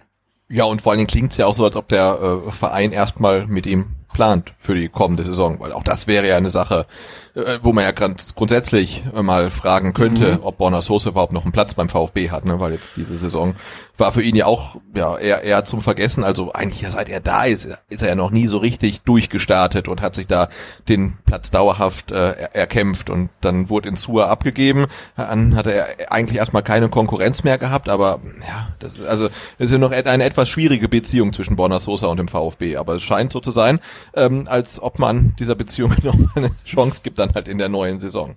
Ja, vielleicht auch zu Recht, weil das System ihm eigentlich gelegen kommt. Also er ist eigentlich dieser Wingback, dieser Halbverteidiger. Und ich könnte mir vorstellen, dass er da sogar besser zurechtkommt als mit diesem mit dieser klassischen Link, linker Verteidigerrolle, die er Ja, und spielen dass er, dass er flanken kann, haben wir in der Hinrunde gesehen. Ja. Ne? Also die, die typischen Borna Sosa Flanken, butterweich, aber trotzdem so wohl temperiert, dass sie halt nicht irgendwie verhungert sind und wirklich ja perfekt getimed. Ah, das, das war schon eine Show. Also die, die, die würde ich gerne wiedersehen. Aber ich meine, wie bitter ist das? Da holst du dir eine Verletzung, die dich äh, für den Rest der Saison rauswirft und das im Abschlusstraining für ein Spiel, das nie stattgefunden hat. ja. Ein Scheiße, echt. Und es ist dieses blöde Weh in Wiesbaden, dass es nicht gut mit Borna Sosa meint, denn diese schwere Kopfverletzung, die Gehirnerschütterung hat er sich ja auch gegen Wien Wiesbaden zugezogen und jetzt eben dann diese äh, äh, das Knochenödem in der Vorbereitung für das Ja, und, Wien und wir haben gegen Wien. Wiesbaden keinen, keinen Punkt geholt. Also wir, Oh. das sollten wir beantragen, dass wir nie wieder gegen Wien Wiesbaden Moment, wir spielen. haben einen Punkt geholt, Sebastian. Entschuldigung, dass ich dich da wieder korrigieren muss, aber das Spiel ging 1 zu 1 aus. Und Ach so, Entschuldigung, ich hab schon vergessen. ja, also ich muss da einfach, da bin ich absolut bei Sven. So. Gut, Erik Tommy ist vielleicht auch noch ein Thema. Äh, Wir haben das schon mal hier thematisiert, dass Erik Tommy theoretisch für eine Relegation gegen den VfB spielberechtigt wäre, selbst wenn die nach dem 30.06. finden würde. Das, ähm, weiß nicht, ob das ein halb im, äh, äh halb, äh, äh, äh, sag mal, eine halb, ähm, Halbwahrheit. eine Halbwahrheit Info? war, Halbwissen, genau. Halbwissen meinst du? Ein Halbwissen. Halbwissen wollte ich sagen, Halbwahrheit ist aber auch richtig. Äh, Also das, das weiß ich gar nicht, aber mir wurde das zugetragen, dass das wohl möglich wäre. Und jetzt wurde es letzten Endes auch bestätigt durch Fortuna Sportvorstand Uwe Klein. Der meinte nämlich, Erik Tommy ist für uns spielberechtigt, bis die Saison beendet ist. Vom VfB gibt's keine Auskunft, ähm, ja, wie sich das Ganze verhält. Aber, also wie gesagt, man kann davon ausgehen, dass Erik Tommy äh, sollte Düsseldorf in die Relegation kommen, dann auch für Düsseldorf auflaufen wird und das wohl auch getan hätte, wenn der VfB der Gegner gewesen wäre. So, ähm, die FIFA hat Das ist ja schon freaky, ne? Überleg Ja. dir mal, Erik Tommy spielt für Düsseldorf in der Relegation gegen VfB und weiß äh, zum Zeitpunkt des Spiels schon, ich meine, diese Konstellation gab's ja schon, ähm, dass er in der kommenden Saison wieder beim VfB spielt. Ja, das, da kann ich auch gleich noch was dazu sagen. Also erstmal möchte ich sagen, was die FIFA zu dieser ganzen Geschichte gesagt hat äh, mit ja auslaufenden Verträgen zum 30.06. Und zwar meinte die FIFA ähm, dem ehemaligen Verein Vorrang, äh, warte mal, ich, mu ich muss den Satz hier komplett vorlesen, sonst gibt das ja keinen Sinn. Also die FIFA hatte für vergleichbare Fälle zuletzt empfohlen, dem ehemaligen Verein Vorgang einzuräumen, damit dieser seine nationale Spielzeit mit dem ursprünglichen Kader abschließen kann und die Integrität, Grüße an Dresden, seiner Wettbewerbe gewahrt wird. Dazu gehöre gegebenenfalls die Verlängerung der laufenden Leihvereinbarungen.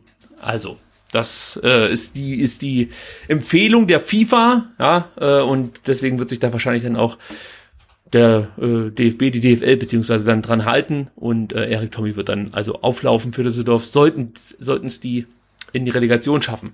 Also Erik Tommy, ich habe es gerade eben schon angedeutet, hat ja noch einen Vertrag beim VfB bis 2022. Düsseldorf besitzt eine Kaufoption für drei Millionen, die sie wahrscheinlich nicht ziehen können, weil die auch relativ klamm sind. Aber es gibt jetzt muss ich mich vorsichtig ausdrücken, sehr konkrete Informationen, dass Erik Tommy dennoch ein weiteres Jahr in Düsseldorf bleiben wird. Ähm, allerdings wird er nicht fest verpflichtet, sondern es soll so eine, so eine Live-Verlängerung geben. Das habe ich gehört. Okay. Nimm's. Unabhängig äh, Genau. von der Liga-Zugehörigkeit Düsseldorfs. Ähm, so konkret wurde es nicht. Ja, weißt, wenn, wenn Düsseldorf jetzt irgendwie absteigen sollte und der VfB steigt auf, ähm, dann würde ich mir anstelle von Erik Tommy dann vielleicht äh, doch nochmal anhören, äh, wie jetzt der Herr Misslintat und der Herr Materazzo für die neue Saison planen, ob da für mich vielleicht dann doch irgendwie ein Platz ähm, in der, im Team irgendwie zu haben wäre. Es hörte sich so an, als ob Erik Tommy kein großes Interesse hat, nochmal nach Stuttgart Okay. zurückzukehren. Aber das, du weißt ja, wie das ist. Also wenn es dann natürlich äh, die Möglichkeit gibt und wenn der Trainer dann vielleicht mal mit dir spricht und dir erörtert, was er so mit dir vorhat, dann kann sich das absolut wieder ändern. Aber äh, das, was ich jetzt, wie gesagt, mitbekommen habe, ist, dass Erik Tommy ein weiteres Jahr nach Düsseldorf verliehen werden soll. So. Ähm, mal gucken, ob es dann auch so kommt. Also d- sowieso dieses ganze Thema Transfers und so, das wird ja jetzt in den nächsten Wochen uns auch immer mehr beschäftigen und wir haben es ja bei STR bislang so gehalten, solange der Transfermarkt nicht eröffnet ist, haben wir auch keinen Bock groß jetzt die Gerüchte zu thematisieren, deswegen lassen wir das immer außen vor. Wenn der Transfermarkt sich öffnet und wir genügend Zeit haben, um über Transfergerüchte zu sprechen, dann machen wir das auch. Ansonsten vermelden wir mehr oder weniger das, was äh, auch vom VfB vermeldet wird, nämlich die ganz klaren Transfers. Alles andere, das nervt nämlich dann mich zumindest immer so ein Stück weit. Dann mache ich mich heiß auf einen Spieler, schaff mir da Informationen drauf und dann wechselt er doch nicht zum VfB. Und dann bin ich schon, bevor das erste Spiel gespielt wurde, total frustriert. Also deswegen versuchen wir das mal aus dem Weg zu gehen, das, dem Problem aus dem Weg zu gehen. Gut. Äh, es gibt noch zwei Spieler, die wir hier beim VfB nicht mehr sehen werden. Äh, der eine ist Shadrach Akolo, der ja bei Amiens äh, ähm, ja, alle, ich würde mal sagen, Bedingungen erfüllt hat, um jetzt fest verpflichtet zu werden. Insgesamt kassiert der VfB dreieinhalb Millionen für Akolo und äh, die zweite Rate wird oder wurde schon bezahlt, das weiß ich jetzt nicht ganz genau, aber da gab es ja auch noch ein bisschen die Unklarheit, ob ähm, Ami- Amiens sich das jetzt überhaupt leisten kann. Ja, scheinen, scheinen sie irgendwie zu können. Also äh, Akolo ist weg, gleiches gilt für Donis, der bei Stade Reims ähm, spielt und ähm, dort greift eine Kaufpflicht, ja, weil äh, Stade Reims die Klasse gehalten hat und der VfB kassiert für für Donis die Summe Doppelpunkt Millionen Euro. Also hier ich, bin ich glaube ich in der Taste verrutscht. Ja, aber man kann, glaube ich, sagen, ne, ähm, äh, ja, dass äh, wenn man überlegt, äh, Erik Tommy, der in der Bundesliga bei Düsseldorf eine wirklich gute Rolle spielt und hätte für drei Millionen verpflichtet werden können und dann guckt man im ähm, Akole und ich glaube Adonis haben beide in Frankreich jetzt nicht gerade äh, Bäume ausgerissen mhm. ähm, und ähm, dass da, wer auch immer die Verträge so ausgehandelt hat, da mit den Klauseln und Kaufpflichten ähm, das äh, ja für den VfB auf jeden Fall relativ gut hinbekommen hat, weil da fließt ja verhältnismäßig viel Geld, ähm, ja wie gesagt für für relativ wenig Leistung, die die beiden in Frankreich auf den Rasen bringen konnten. Also das äh, scheint ein guter Deal oder scheint beides gute Deals für den VfB zu sein. Ich sehe es eigentlich auch so, dass man das mit Tommy sich wirklich nochmal überlegen sollte, weil der hat schon eine gewisse Qualität, aber ich kann mir halt vorstellen, dass der Spieler ganz klar den Anspruch hat, äh, beim VfB gesetzt zu sein. Also natürlich wird er sich das jetzt nicht in den Vertrag schreiben lassen können, aber äh, wenn er sich jetzt hier, sag ich mal, den, den Konkurrenzkampf mit drei, vier anderen Spielern aussetzen soll und äh, vielleicht dann doch wieder die Idee aufkommt, man könnte ihm ja die Rolle des Rechtsverteidigers überhelfen oder so, dann kann ich mir schon vorstellen, dass er sagt, nee, komm, dann bleibe ich in Düsseldorf, spiele vielleicht in der zweiten Liga, wobei auch da glaube ich, dass die Chancen gar nicht so schlecht sind für Düsseldorf, dass die zum einen in die Relegation kommen und zum anderen dann auch die Klasse halten können. Ähm, also gegen Heidenheim, glaube ich, haben sie schon ganz gute Chancen gegen, gegen Hamburg. Kann man schlecht sagen. Also da möchte ich mich jetzt nicht festlegen, weil Hamburg, glaube ich, schon die Qualität hätte, äh, Düsseldorf zu schlagen. Also wie gesagt, ich fand, die haben jetzt nicht so schlecht gespielt äh, auf die komplette Saison gesehen, aber momentan hängen da die Köpfe natürlich relativ tief. Ähm, ja, müssen wir mal abwarten, wie sich das so gestaltet. Ich würde für mich jetzt Tommy noch nicht komplett abschreiben wollen weil er schon auch ein, in gewisser Weise ein Unterschiedsspieler ist. Und man sieht das jetzt bei Düsseldorf, wenn du Tommy richtig einsetzt und äh, ihn machen lässt, möchte ich fast schon sagen, immer wieder anrennen lässt. Das ist halt seine Art, Fußball zu spielen. Äh, manchmal auch blöde Flanken zu schlagen, unnötige Abschlüsse, das gehört dazu, aber äh, die Quote gibt ihm recht. Er hat viele Tore vorbereitet, ist der top vorbereiteter Düsseldorfer, hat zuletzt auch Tore geschossen. Also ganz abschreiben würde ich diese Personalie nicht. Ja. Nee, und vielleicht muss man ihn auch mal vom, ja, vom ja, neuer VfB klingt jetzt ein bisschen pathetisch, aber ne, als als er ging äh, und ausge, ausgeliehen wurde, da äh, hatte gerade äh, Wolfgang Dietrich seine Amtszeit äh, spontan beendet. Ähm, also wenn man das, man denkt ja, das wäre eine Ewigkeit her, aber es ist noch nicht so lange her. Ähm, und ja, dann kann man ihn vielleicht auch den, den, den neuen VfB vielleicht ein bisschen schmackhaft machen. Also wenn er gar nicht zurück möchte, dann liegt es auch vielleicht daran, an der Zeit, die er halt hier in Stuttgart äh, erleben musste, um, unter Trainern, die ihn halt irgendwie äh, haben links liegen lassen und äh, total unruhig und Abstieg und äh, dies und das. Und das sieht jetzt ja alles ein bisschen positiver aus, in meinen Augen jedenfalls. Genau 345 Tage ist es her. Äh, als Wolfgang Dietrich den Hut genommen hat, möchte ich mal so sagen. 320 Tagen können wir dann feiern. Da feiern wir. Aber das ja. weißt du ganz genau. Gut, dann kommen wir äh, zu einem weiteren interessanten Themenkomplex. Und zwar habe ich den überschrieben mit das feste Gerüst, Fragezeichen. Äh, aber bevor wir da ins Detail gehen, ähm, möchte ich erstmal zwei äh, ähm, Aussagen, zum einen von Thomas Hitzesberger, zum anderen von Sven Mislintat vorlesen, die mir sehr gut gefallen haben in den letzten Tagen. Äh, ich zitiere jetzt aus einem Tweet von Thomas Hitzesberger, der schrieb, nach dem Aufstieg, muss man im Endeffekt sagen, also nach dem 6-0 in Nürnberg, macht verdammt viel Freude mit den beiden, gemeint sind Matarazzo und Mislintat, äh, alles als es äh, unruhig wurde, standen wir zusammen. Danke an alle, die uns unterstützt haben. Wir haben noch einen weiten Weg vor uns und werden für den VfB alles geben. Das ist jetzt erstmal so ein Tweet, da könnte man sagen, ja, also, klar muss er das ja so irgendwie raushauen, aber für mich ist das wirklich was Besonderes, wenn der Vorstandsvorsitzende solche Worte wählt und sich dann auch so direkt äh, an die Fans richtet, muss man ja sagen. Also zum einen die klare Aussage, dass man intern zusammengehalten hat, ja, als es unruhig wurde, das tut jetzt schon mal gut und wirkt bei Hits irgendwie auch ein Stück weit ehrlicher, als wie wenn das äh, sonst äh, vor irgendwelchen Sky-Mikrofonen ähm, äh, erzählt wird. Aber in diesem Tweet kommt es für mich irgendwie ehrlicher rüber. Auch wenn man das Foto dazu sieht, Missentat, äh, Sven äh, Mislintat und Thomas Hitzesberger sitzen zusammen mit äh, Pellegrino Matarazzo auf einer Treppe im alten äh, Nürnberger Stadion. Wie heißt denn das jetzt eigentlich aktuell? Max Morlock. Max Morlock heißt es, okay. Ähm, ja, also das sieht schon relativ vertraut aus, muss man sagen. Und was mir dann auch gut gefallen hat, Sebastian, ist die Aussage, wir haben noch einen weiten Weg vor uns und werden für den VfB alles geben. Also es geht mir darum, dass man eben diesen, diesen weiten Weg auch so erkennt und nicht direkt nach dem Aufstieg schon wieder verkündet, dass man in vier Jahren dann doch mal oben wieder angreifen möchte. Das ist äh, einfach etwas, das tut, glaube ich, jedem VfB-Fan gut, wenn er solche Tweets liest von seinem Vorstandsvorsitzenden. Ja, und das ist halt schön, weil das kommt dann, wie du sagst, sehr authentisch rüber, weil so ein, äh, weiß ich nicht, Marketingabteilung äh, äh, Tweet wäre, ne? Ähm, noch ist es nicht sicher, aber heute haben wir den Grundstein gelegt und geben nochmal Vollgas im letzten Heimspiel gegen Darmstadt, ja? Und dann denkst du, ja gut, das habe ich gelesen, aber das ist egal. Aber das ist natürlich ein, ein Tweet, äh, den er das, wie, wie er ihn formuliert hat, der ja löst dann in einem schon so ein bisschen mehr aus. Äh, und ja, das, das, das freut einen und man, man, ja, man glaubt auch, dass er das ernst meint, was er da schreibt. Ja. Äh, Sven Mislintat bestätigt das mehr oder weniger noch. Er sagt, hier quatscht keiner rein. Wir sind ein Team. Ich glaube, dass gerade in den letzten Wochen sehr offensichtlich und eindeutig zu sehen war, dass hier ein richtiges Team vorne steht. Gerade in den Phasen, wo es nicht gut läuft, wo richtig Gegenwind ist, treten sich, trennen sich, Entschuldigung, aber ich, hier steht wirklich treten, trennen sich die Spreu vom Weizen. Wir wissen ganz genau, was die anderen für eine Qualität und einen guten Kern haben und um sehr lange sehr gut zusammenzuarbeiten. So, jetzt haben wir es zu Ende gebracht hier, diesen Satz.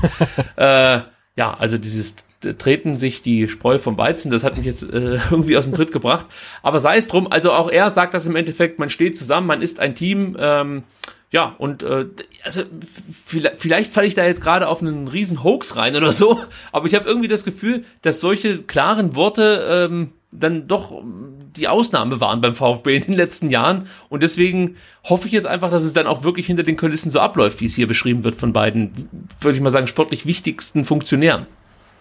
Äh, nee, also ich äh, glaube schon, dass das, also erstmal die, die, die Klarheit in der, in den Aussagen, in den Statements, das ist tatsächlich was, was man lange Jahre vermisst hat und was äh, Missint hat äh, sagt, äh, hier quatscht keiner rein, wir sind ein Team, ähm, das, das glaube ich ihm sofort. Allerdings ähm, war das ja auch äh, in der Phase der, der ähm, Rückrunde, wo es jetzt gar nicht gut lief, hatte man ja fast so ein bisschen das Gefühl, es wäre vielleicht mal gut, wenn einer reinquatscht. Ne? Also wir haben das Thema ähm, ja, Berufsanfänger auf den jeweiligen Positionen schon mal thematisiert. Ja. Ähm, also da in diesem Team, dass sie eindeutig sind, es besteht halt aus Anfängern auf, aus den jeweiligen Positionen und dieser äh, Situation, die sich dann konfrontiert sahen, gegen KSC das Derby zu verlieren, viel Gegenwind zu bekommen, die hat keiner von denen erlebt auf der Position. Natürlich ist Thomas Hitzberger ein super erfahrener ähm, Spieler und, und, und, und, und Funktionär und ist medienerfahren, aber als Vorstandsvorsitzender, als Chef des VfB Stuttgart hat er so eine Situation noch nie erlebt. Das gleiche gilt halt auch für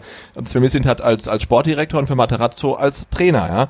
Und ähm, das ist ja gut, wenn sie sich einig sind, also das ist ja erstmal die Grundvoraussetzung, aber man war in der Phase ja nicht sicher, ob sie die richtigen Entscheidungen treffen können, dann vielleicht auch aufgrund mangelnder Erfahrung. Und da hätte man sich ja fast gewünscht, es wäre jemand mit viel Erfahrung, der ihnen reinquatscht und sagt, äh, Jungs, ich sehe das irgendwie komplett anders. Ähm, aber sie haben die Kurve bekommen und das wünscht man ihnen ja auch auf jeden Fall, dass sie Erfolg haben, wirklich, weil sie ähm, sympathisch sind. Das ist erstmal jetzt keine Qualifikation, um einen erfolgreichen Fußballclub zu führen, aber ich finde, äh, ja, nach dem, wo wir herkommen, mit Führungspersönlichkeiten wie Wolfgang Dietrich und äh, Michael Reschke tut das halt einfach wahnsinnig gut, da Leute stehen zu haben, die dann solche Tweets schreiben, solche Statements dann tätigen ähm, und mit denen man sich dann einfach, von denen man wünscht, sie sind halt möglichst lange beim VfB. Ja, und äh, jetzt komme ich mal zu der Aussage, die uns eigentlich zu diesem Segment gebracht hat. Und ähm, die kommt auch wieder von Sven Mislintat. Da geht es so ein Stück weit um ja den Kader auch für die kommende, kommende Saison. Da meinte er nämlich, wir haben auch jetzt schon ein, eine sehr, sehr gute Qualität und viel Potenzial in unserem Kader.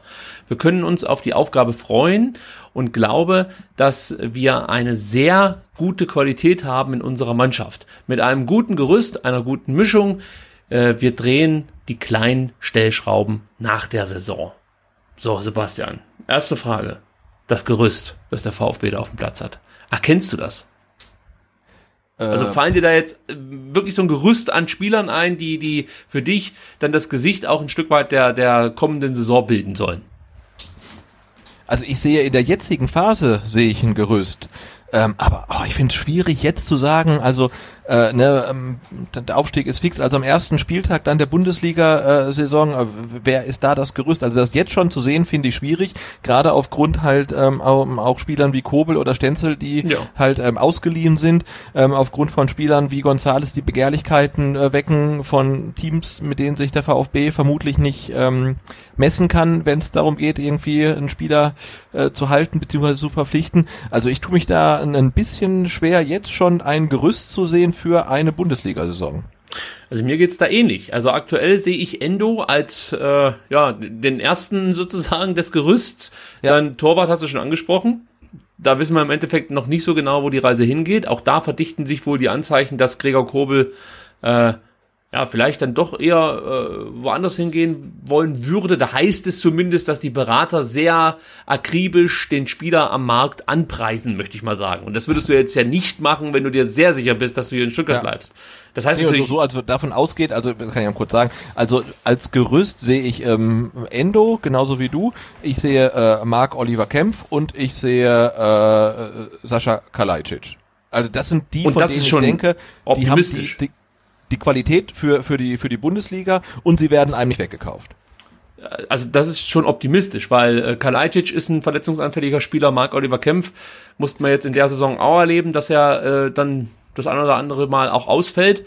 Gut, das sind natürlich jetzt Sachen gewesen, also der Kieferbruch und auch die äh, Schultergeschichte jetzt, das ähm, ja, das ist das deutet jetzt nicht unbedingt darauf hin, dass der Spieler grundsätzlich häufig verletzt ist, aber er hat auch eine gewisse Verletzungshistorie wo man sich jetzt nur nicht unbedingt nur auf diesen Spieler verlassen sollte. Also ich, ich genau, also mit Gerüst meine ich jetzt auch nicht, dass es der Spieler, von dem ich glaube, dass er in der kommenden Saison 30 Spiele macht. Ähm, das ist jetzt nur ähm, mein Gerüst, wenn du sagst, hey, ähm, plan doch mal jetzt bitte den ersten Spieltag der mhm. Bundesliga. Ähm, welche drei Spieler sind denn für die Startelf mal in deiner äh, Perspektive äh, sicher noch beim, beim VfB und sollten dann spielen. Und da würde ich ihn auf jeden Fall dazuzählen. Aber klar ist, wie du sagst, äh, junger Spieler, äh, erste Saison dann Bundesliga oder überhaupt deutscher Fußball, weil das kann man jetzt ja gerade nicht sehen, was er die Saison dann noch ähm, gespielt hat mit dann vermutlich drei Startelf-Einsätzen. Du brauchst für ihn natürlich äh, auf jeden Fall noch ein ähm, adäquates Backup. Ja, Janis Serra, ich sag's immer wieder. Der Spieler möchte gerne äh, verkauft werden, hört man. Beziehungsweise Kiel ist auch ähm, ja, daran interessiert, den Spieler abzugeben. Der hat nur noch Vertrag bis 2021 und man möchte gerne etwas Geld mit diesem Spieler machen. Und eigentlich sollte Janis Serra wohl schon äh, sich relativ in, in fortgeschrittenen Verhandlungen mit irgendeinem englischen Club befinden, aber das ging jetzt dann irgendwie in die Hose durch Corona, heißt es. Und ähm, ja, Trotzdem will Kiel natürlich Ablöse generieren. Gleiches gilt übrigens auch für Lee. Äh, den wollen sie aber auch verkaufen. Dessen Vertrag läuft, glaube ich, auch 2021 aus. Ihr müsst jetzt nochmal nachgucken. Das ist jetzt einfach so aus dem Kopf raus. Ähm, aber Janis Serra hätte ich nichts dagegen. Das äh, würde ich mir gefallen lassen. Und nochmal zum Gerüst. Also ich denke mal, in, in Sven Mislintats Überlegungen spielt da natürlich auch ein Gonzalo Castro eine Rolle. Also den sehe ich äh, in Mislintats Gerüst auch noch mit auftauchen. Genau, den sehe ich auch in seinem Gerüst, aber ich sehe ihn halt nicht in nicht meinem Gerüst. Genau, da sind wir uns einig. Und ich könnte mir sogar vorstellen, dass ein Daniel Didavi äh, das Gerüst mitbilden soll. Ah, da, da bin ich mal sehr gespannt. Also wie gesagt, nach, äh, nach, nach dieser, dem Platzverweis und dann Knieprobleme, dann muskuläre Probleme, dann irgendwelche anderen Probleme und wieder Probleme. Also äh, wir werden in dieser Saison nicht mehr im VfB-Trikot sehen und mich würde es auch nicht wundern, wenn wir ihn gar nicht mehr im VfB-Trikot sehen. Also da bin ich mal echt gespannt, wie das weitergeht. Das würde mich wundern. Also das würde mich wirklich wundern. Ich glaube, dass der auf jeden Fall beim VfB bleiben wird.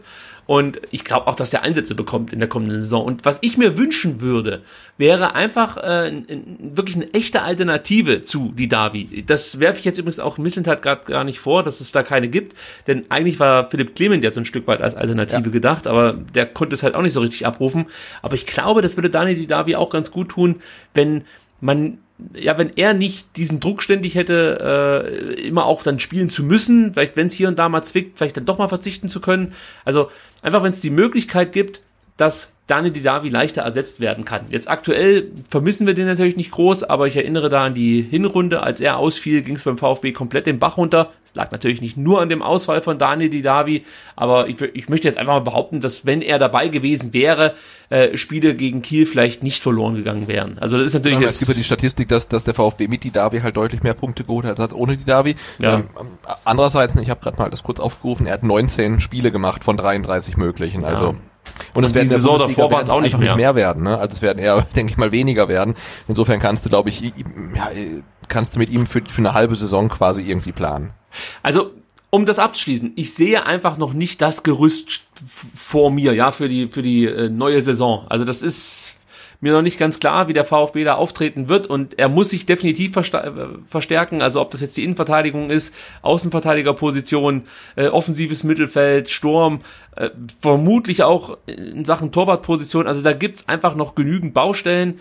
Ähm, und deswegen bin ich noch nicht so weit von einem Gerüst zu sprechen, aber ich sehe natürlich schon, was, was möglich wäre, ja, vor allem wenn Spieler gesund bleiben und die Leistung abrufen können, die sie in den letzten beiden Spielen gezeigt haben, dann äh, ist da auch vielleicht ein Gerüst zu erkennen, aber ja, also man muss da wirklich gerade aufpassen, dass man nicht alles verklärt aufgrund der äh, letzten beiden Spiele, weil ich habe schon das Nee, Gefühl, nee, und dass- ich meine, es wird auch total, ich finde es total spannend, ähm, welche, welche Strategie ähm, Misslintat auch äh, jetzt dann anwendet, ähm, um den, um das, um die Mannschaft halt auf Bundesliga-Niveau zu hieven. Ne? Also wir haben es ja auch in der vergangenen Saison gesehen, da gibt's halt dann quasi einmal das Modell äh, Union Berlin, die haben ihren Kader ja, glaube ich, auf über 30 Mann aufgebläht ne? und haben irgendwie unfassbar viele neue Leute gekauft und daraus hat sich dann tatsächlich eine Mannschaft rauskristallisiert, die die Klasse jetzt äh, ja einigermaßen souverän, kann man fast sagen, gehalten hat. Ne? Es sah am Anfang nicht so aus, aber das hat funktioniert. Äh, alte Spieler, junge Spieler, äh, also wirklich einmal so querbeet, hat, hat funktioniert. Und dann gibt's halt Mannschaften wie ein SD Paderborn, die sich, glaube ich, nur punktuell verstärkt haben, wenn überhaupt. Und da hat's halt nicht funktioniert. Und ich glaube, gerade für Semistintat, der wirklich hat man immer so den Eindruck, so ein bisschen auf der Jagd nach dem nächsten Supertalent ist, ist das natürlich auch eine Chance halt, ähm, einfach auch viele Spieler zu kaufen und zu gucken und zu hoffen, dass einer dann dabei ist, der halt so richtig ähm, ähm, einschlägt. Und deswegen tue ich mich halt jetzt mit dem Statement, ähm, das Gerüst steht, äh, ja, schwer, weil ich, ich würde jetzt auch nicht ausschließen, dass der VfB in der Sommerpause noch irgendwie äh, fünf oder sieben Spieler neu dazu holt. Also ich habe kein Problem damit, wenn Sven Mislintat nach jungen Spielern Ausschau hält und da den nächsten Dembele nach Stuttgart holen möchte. Also charakterlich hätte ich was dagegen, aber Ja, sportlich nicht. Aber also wenn es nach mir geht, dürften es mehr von diesem Kaliber Kevin Stöger, der ja aktuell auch mit dem VfB in Verbindung gebracht wird, Ja. sein. Äh, weil ich glaube, solche Spieler fehlen uns noch ein Stück weit. Wobei das natürlich dann auch wieder eine kleine Wette ist, ja. Also Stöger funktioniert halt grandios in Düsseldorf, funktioniert er auch in Stuttgart unter Matarazzo. Wir wissen es noch nicht so genau, aber so vom Grundsatz her so ein sehr sicherer, solider Spieler, von dem du im Endeffekt immer das bekommst, was du erwartest und vielleicht auch manchmal ein bisschen mehr. Ja, also aber er underperformt nie, möchte ich sagen. Ähm, so solche Spielertypen, die fehlen jetzt noch mal in der Breite dann auch ein Stück weit. Also das Ja, das ist ja quasi genau Ja. der Transfer von äh, Christian Gentner zu Union Berlin, den du beschreibst. nur gerne fünf, sechs Jahre jünger. Äh, Ja, okay, na klar, aber äh, grundsätzlich Ja, ja, halt, nee, ist das das so ein ist richtig. Spieler, wo du sagst, okay, eigentlich brauche ich den, der beim Kicker immer äh, Note drei oder vier bekommt, aber auf den kann ich mich halt verlassen. Ja, ist absolut richtig. Also ja. Ähm, ja, und dazu dann, wie gesagt, gerne noch zwei, drei Talente, allerdings jetzt auch nicht solche Talente wie jetzt zum Beispiel ein Kulibali, da würde ich jetzt auch diese Saison drauf verzichten, weil du hast natürlich einen potenten U19-Jahrgang, dem Ja. du dann wieder äh, Steine in den Weg legst, aber wenn du jemanden hast, der mit 20 Jahren schon seine Klasse ein Stück weit nachgewiesen hat, ja, und äh, dann einfach vielleicht jetzt den VfB als nächsten Schritt wählen möchte und dann auch direkt auch schon helfen kann, finde ich solche Transfers auch okay. Aber ich brauche jetzt nicht unbedingt direkt wieder solche Experimente, von denen wir, von denen wir nicht genau wissen, wie die dann ausgehen, ob die ja durch die Decke gehen oder eher nicht. Also ja, ich bin auch wahnsinnig gespannt, was der VfB da in den nächsten Wochen präsentieren wird, denn ich könnte mir vorstellen, dass es da schon relativ bald die ersten Meldungen dann gibt. Also ganz untätig wird so ein Sven Mislintat auch nicht sein. Und erinnere dich an die letzte Saison, da war der kaum da und hat schon den Clement präsentiert. Und dann ging es ja mehr oder weniger im Tagesrhythmus weiter.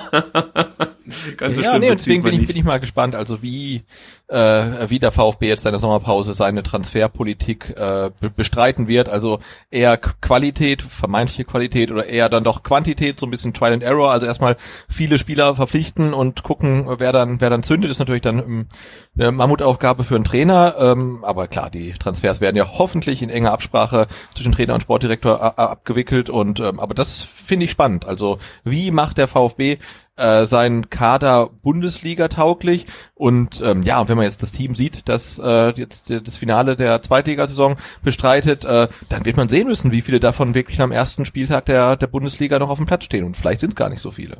Ja, abschließend zu dem Themenkomplex vielleicht noch ganz kurz zwei Sätze zu Sven Missentats Auftritt bei SWR Sport nach dem Derby, nach dem verlorenen Derby gegen Karlsruhe. Ich weiß nicht, Sebastian, hast du es gesehen? Äh, das, Ach so, nach dem Derby. Ja, ja, ja. das habe ich gesehen. Natürlich, das habe ich gesehen. Was ich nicht gesehen habe, ich, ich glaube jetzt nach dem Spiel gegen Nürnberg gab es auch ein ganz kurzes Interview mhm. vom Lennart Brinkhoff mit Sven Missentat, ich glaube vor in der Mercedesstraße. Ja. Das habe ich nicht gesehen, aber seinen Auftritt im Studio habe ich gesehen. Ja, wie, wie, wie schätzt du das ein? Es war ja doch dann relativ reserviert und ähm, ich sag mal, Eigenkritik oder so, so eine Selbstreflexion der aktuellen Lage, die äh, vermisste man da als VfB-Fan so ein Stück Ja, weit. also ich fand der der der Auftritt äh, von Sven Mislintat bei Sport im Dritten war äh, nicht überzeugender als der der Mannschaft in Karlsruhe. Also das fand ich nicht gut. Also er sah ja auch echt ein bisschen fertig aus, äh, wie wir alle wahrscheinlich, wenn wir da gesessen hätten. Ähm, aber das nee, also fand ich, äh, war kein gelungener ähm, Auftritt und ich denke, das sollte auch irgendwie nicht, nicht der Anspruch sein. Also alles ist gut und es wird schon und so. Das war mir dann auch ein bisschen zu unreflektiert. Ja, also das äh, gefiel mir auch nicht besonders gut. Eine Aussage will ich trotzdem ganz kurz hier vorlesen von Sven Mislintat, weil die uns in den nächsten Komplex überleiten wird. Und zwar meinte Sven Mislintat auf die Frage, ob der VfB zu wenig Führungsspieler hätte. Fakt ist, dass wir unsere Führungsspieler mehr brauchen. Es muss ein Wir-Gefühl da sein. Wir müssen an unseren Zielen arbeiten. Das habe ich mir da notiert, sagt Sven Misteltat nach dem 31. Spieltag, dass man die Führungsspieler mehr brauche und das Wir-Gefühl da sein sollte. Also da kann man natürlich jetzt sagen, das ging gut, aber eigentlich äh, war meine Frage nach dieser Aussage, ihr braucht am 31 oder ihr müsst am 31. Spieltag noch am sogenannten Biergefühl arbeiten, dann muss aber schon ganz schön viel schiefgelaufen sein in den äh, Wochen davor. Und ähm, das macht mir jetzt eben auch noch ein Stück weit Bauchschmerzen, ob wir das, was wir jetzt gerade sehen, eher als äh, ja, Ausreißer betrachten sollten oder äh, ob die Mannschaft wirklich in den Spielen zuvor einfach immer gehemmt war und mit dem Druck nicht umgehen konnte. Beides befriedigt mich nicht wirklich jetzt als Antwort, weil äh, ich erwarte einfach von so erfahrenen Spielern wie Castro, Bartstuber, Gomez, ähm, ja, da erwarte ich schon so ein Stück weit auch, dass man mit diesem Druck besser umgehen kann, als man das dann offensichtlich konnte. Also das ist ja die Erklärung für die, ich sag mal, schlechteren Spiele. Ja, ich habe mich jetzt dann so mal ausgedrückt. Gut. Äh, und, und warum ist das jetzt die Überleitung zum nächsten Thema? Ganz einfach. Ich habe am äh, Wochenende den Kicker durchflügt, ja, äh, den Donnerstagskicker und bin dann also ich lese dann immer so die Artikel, die mich interessieren, natürlich auch die vom VfB. Und meistens stehen die wirklich interessanten Sachen erst im letzten Absatz eines Artikels. Ja, also da müsst ihr mal drauf achten. Endlich könnt ihr immer nur die letzten Absätze lesen, den Rest könnt ihr meistens auf der Webseite lesen, aber der letzte Absatz, der hat's in sich. So auch dieser, geschrieben von unserem guten Freund George Moisides. Ähm, hört mal zu, er schrieb folgendes. Wenig Freude dürfte Holger Badstuber seine persönliche Rückversetzung bereiten. Der Innenverteidiger, dem der Ruf des personifizierten Führungsspielers anhaftet, war rund um die jüngsten Rückschläge immer wieder emotional übers Ziel hinausgeschossen und hatte sowohl mit einzelnen Kollegen wie auch mit dem Trainer verbal die Klingen gekreuzt. Mehr in scharfer als in geschliffener Form, was nicht nur im Kader, sondern auch in der Führung nicht gut ankam. So, Sebastian, habe ich mich hinreißen lassen zu einem Tweet. Äh, ja, ist ja immer gefährlich. Impuls-Tweets sind immer schlecht, immer schlecht. Es war noch nicht mal ein Impuls-Tweet. Ich habe mir einfach gedacht, jetzt ist das wieder der Bartstuber, der hier stunk anfängt. Ja, erst mit Hannes Wolf, der hat alle, der hat keine Ahnung, der müsse mal mehr auf Holger Bartstuber hören, dann wird es auch laufen. ja, das war ja letzten Endes seine Aussage. Ja. Mit Korkut hat er überhaupt nicht mehr geredet, so richtig. Also das ging dann irgendwann auch nach hinten los. Äh, Weinziel war sowieso ein Arschloch, weil er schon bei Schalke nicht lief und danach, ja, das hast du ja auch schon bei den ersten Trainingseinheiten bemerkt, dass das keine Männerfreundschaft mehr wird. Äh, mit Tim Walter hat er sich überworfen. Äh, oder was heißt überworfen? Auch da war die Freundschaft, glaube ich, nicht allzu groß. Äh, die, An die Anerkennung für die Leistung von Holger Baschow war mit Sicherheit da, aber er war jetzt nicht unbedingt die erste Wahl. Äh, und dann kam eben jetzt Matarazzo und auch da konnte man sogar beim Zuschauen einfach merken, dass er gar nicht diesen Respekt an den Tag legt, den man eigentlich haben sollte von einem Trainer. Ich erinnere mich da an dieses Kielspiel, wie er zu ähm, Matarazzo rausschaut und es hieß ja danach auch, er hätte gesagt, das ist jetzt deine Schuld, das haben wir jetzt davon, weil du den Massimo eingewechselt hast. Man konnte es äh, im TV nicht nachhören, aber angeblich soll er das ja wohl geschrien haben. Aber was man auf jeden Fall erkennen konnte, ist, dass äh, Bartschuber nach dem zweiten Tor zu Matarazzo rausschaut und äh, die ganze Körperhaltung, also die verhieß nichts Gutes. es wirkte schon so, als ob er unzufrieden ist mit den Einwechslungen oder mit äh, den Anweisungen des Trainers. Und das hört man an allen Ecken und Enden, dass es da einfach Holger Bartschuber nicht gelingt, den richtigen Ton zu treffen. Ich glaube, darum geht's ja eigentlich. Dass er sich aufregt und aufrütteln möchte, auch das ist ja eigentlich gut. Das will ich eigentlich auch von einem Spieler wie einem Holger Bartschuber. Aber ich möchte halt, dass er ein Führungsspieler ist. Und für mich ist ein Führungsspieler kein Spieler, der einfach wie so ein angepisster Opa da ständig auf dem Platz rumstiefelt und jeden zusammenscheißt, sondern für mich ist ein Führungsspieler, der im richtigen Moment die richtigen Worte findet. Ja, und wenn du dann äh, gegen, gegen Karlsruhe äh, Mitte der Halbzeit noch mit 1 zu 1 gut im Rennen liegst, das Spiel ist scheiße, keine Frage, aber du liegst noch gut im Rennen und du faltest da junge Spieler zusammen, als gäbe es kein Morgen mehr, so dass die mehr oder weniger nicht nur mit Holger Bartschuber, sondern gleich mit dem ganzen Sport abschließen, ja, dann bist du halt, ja, es ist ja so, dann bist du halt kein Führungsspieler. Ich erwarte in dem Moment Mit, von Holger mit, Mitspieler von Holger Bartstuber beendet spontan in der 66. Ja. Minute die Karriere. Und so sah es ja auch aus, so, wenn man das Spiel gesehen hat. Ja, aber das Ding ist doch, da muss doch so ein Holger Bartschuber merken, okay, mich brauchen aktuell einfach dann auch die jungen Spieler als Stütze. Ja, dass der dann den Kaminski zusammenfaltet, wenn der mal wieder einen seiner äh, äh, Fehlpässe spielt, gar keine Frage. Das geht auch. Und ich glaube auch ein Kaminski weiß, wie er das nehmen muss. Aber ein junger Spieler, der, den kannst du da nicht runtermachen wie sonst irgendwas. Und das ist halt Bartschuber. Der ist unzufrieden mit allem und mit sich selbst auch noch und lässt das dann auch wirklich jedem jeden spüren. Und das ist für mich einfach kein Führungsspieler, weil er in dem Moment keine Größe beweist. Und das ist der Punkt, wo ich sage, brauche ich so einen Spieler unbedingt? Was bringt jetzt Holger Bartschuber mit, was ein anderer Spieler, den man vielleicht dann noch verpflichten müsste, nicht mitbringt? Das ist meine Frage. Und da sehe ich nicht allzu viel. Ihm wird wieder das Tempo in der Bundesliga fehlen. Der wird nicht schneller. Das ist keine große Erkenntnis. Ähm, dazu ist es jetzt auch natürlich eine Frage, ob der taktisch ins System passt. Wenn du mit Dreierkette spielst, brauchst du jetzt unbedingt Holger Bartschuber noch? Du hast eigentlich jetzt genügend Innenverteidiger, ja. Auch ein Kaminski soll ja angeblich darüber nachdenken, ob er äh, den VfB verlässt. Ja, ist natürlich immer so Gerüchte, da weiß man nie, ob es dann stimmt. Aber du hast grundsätzlich erstmal mit Kempf einen hochveranlagten, noch relativ jungen Innenverteidiger, der geht jetzt verletzt in die Saison, ja, ist klar. Aber dann kann man sich vielleicht auch dahingehend nochmal verstärken und ähm, dann vielleicht lieber jemand Neues dazu holen oder eines der jungen Talente dann endlich mal die Chance geben. Mack, äh, Aidonis, also da gibt's ja dann schon ein paar Leute, die man auch da mal ausprobieren könnte als Innenverteidiger. Ich weiß jetzt nicht genau, ob die das schon abrufen können. Die haben auch noch nicht die Qualität eines Holger Bartstubers, gar keine Frage. Aber muss ich den jetzt immer wieder durchschleppen und diese Unruhe aufkommen lassen, wenn es mal irgendwie bei Holger nicht so läuft? Das ist das, was Ja. ich kritisiere. Genau, und ich finde, äh, Mitspieler rund machen das eine, ähm, aber sobald ein Spieler auf dem Platz ist und die Autorität des Trainers öffentlich äh, untergräbt, finde ich, ist das ein komplettes No-Go halt, ne? Und das ist, glaube ich, auch der Punkt, wo ich dann sagen würde, okay, da muss dann halt auch ähm, eine Hierarchie über dem Trainer oder vielleicht sogar zwei Hierarchien über dem Trainer dann halt irgendwie sagen müssen, nee, so nicht, ne? Also vor allem, wenn ich sage, hey, das ist unser Trainer, wir verlängern mit dem jetzt nochmal, ähm, völlig ähm, grundlos eigentlich, weil wir sind so überzeugt von dem. Und dann ist ein Spieler, der äh, motzt nicht nur seine Mitspieler an, sondern auch ein Trainer, äh, dann würde ich sagen, okay, das ist jetzt vielleicht so ein Punkt, da, da muss man jetzt irgendwie mal einen, einen Cut machen und das scheint ja auch passiert zu sein, denn Ja. äh, er sitzt ja halt nur noch auf der Bank und ähm, das war vielleicht echt so ein Ding, was einfach drüber war und man, man kann immer nur wieder ähm, auf dieses vier Stunden Interview äh, im, mit Holger Bartstuber im Rasenfunk verweisen, in dem es ja auch so ungefähr eine Stunde tatsächlich um VfB ging ähm, und da kam ja auch raus, also alle Trainer waren eigentlich scheiße, außer ähm, Taifun Korkut, weil der halt irgendwie ähm, ja Fußball von 1998 noch irgendwie spielt, der, der war okay, aber alle anderen waren halt irgendwelche Idioten ne? und äh, dieses ich habe ein bisschen schwierig, Schwierigkeit mit diesem Selbstverständnis halt. Ne? Also man muss natürlich auch konstatieren, dass Holger Bartstuber äh, über die Saison gesehen einer der, der besten Feldspieler war vom VfB, denke ich, kann man so sagen. Ja. Und, und eine Konstante war. Ja, aber trotzdem so ein äh, Verhalten geht nicht. Und dann spielt es auch keine Rolle, dass du in, in, in Kiel und Wiesbaden und in Aue spielen musst, obwohl du schon mal Champions League gespielt hast. Aber ähm, ich denke, Dinge ansprechen ist völlig okay. Ähm, die Art und Weise, über die muss man dann wirklich diskutieren. Und wo wir gerade das von hatten, ne, das ist ein Team von, bös gesagt, Anfängern. Und es wäre gut, wenn mal irgendjemand mit Erfahrung vielleicht mal eine andere Meinung hat. Genau so jemand könnte ja Holger Bartstuber sein, der mal sagt, äh, Trainer, ich sehe das komplett anders. Aber er kann es halt nicht auf dem Platz machen, während die Kameras und die Mikrofone laufen, sondern das äh, muss man dann halt wirklich hinter verschlossenen Türen machen. Und dann äh, wäre ja seine Expertise, glaube ich, wirklich sehr, sehr wertvoll,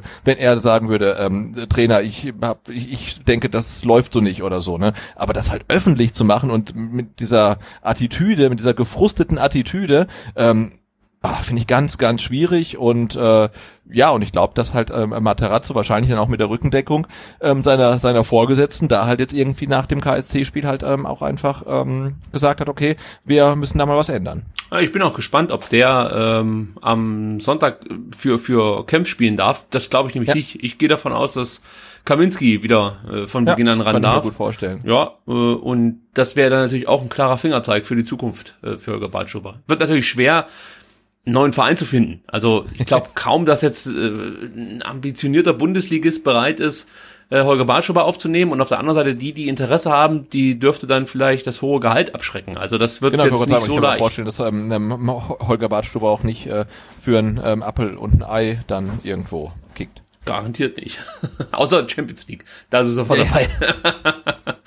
so, dann kommen wir zu einem alten Bekannten, der es auch nicht besonders gut mit Holger Balschuber aushalten konnte, glaube ich, nämlich Tim Walter, Sebastian. Der hat sich endlich mal zu Wort gemeldet. Und bevor wir dieses Thema jetzt hier beackern, muss ich vorher einen Disclaimer ähm, anbringen. Und zwar, also ich bin immer noch so ein bisschen verliebt in Tim Walter. Muss ich leider zugeben. Es hätte mir sehr gefallen, wenn Tim Walter hier beim VfB erfolgreich geworden wäre.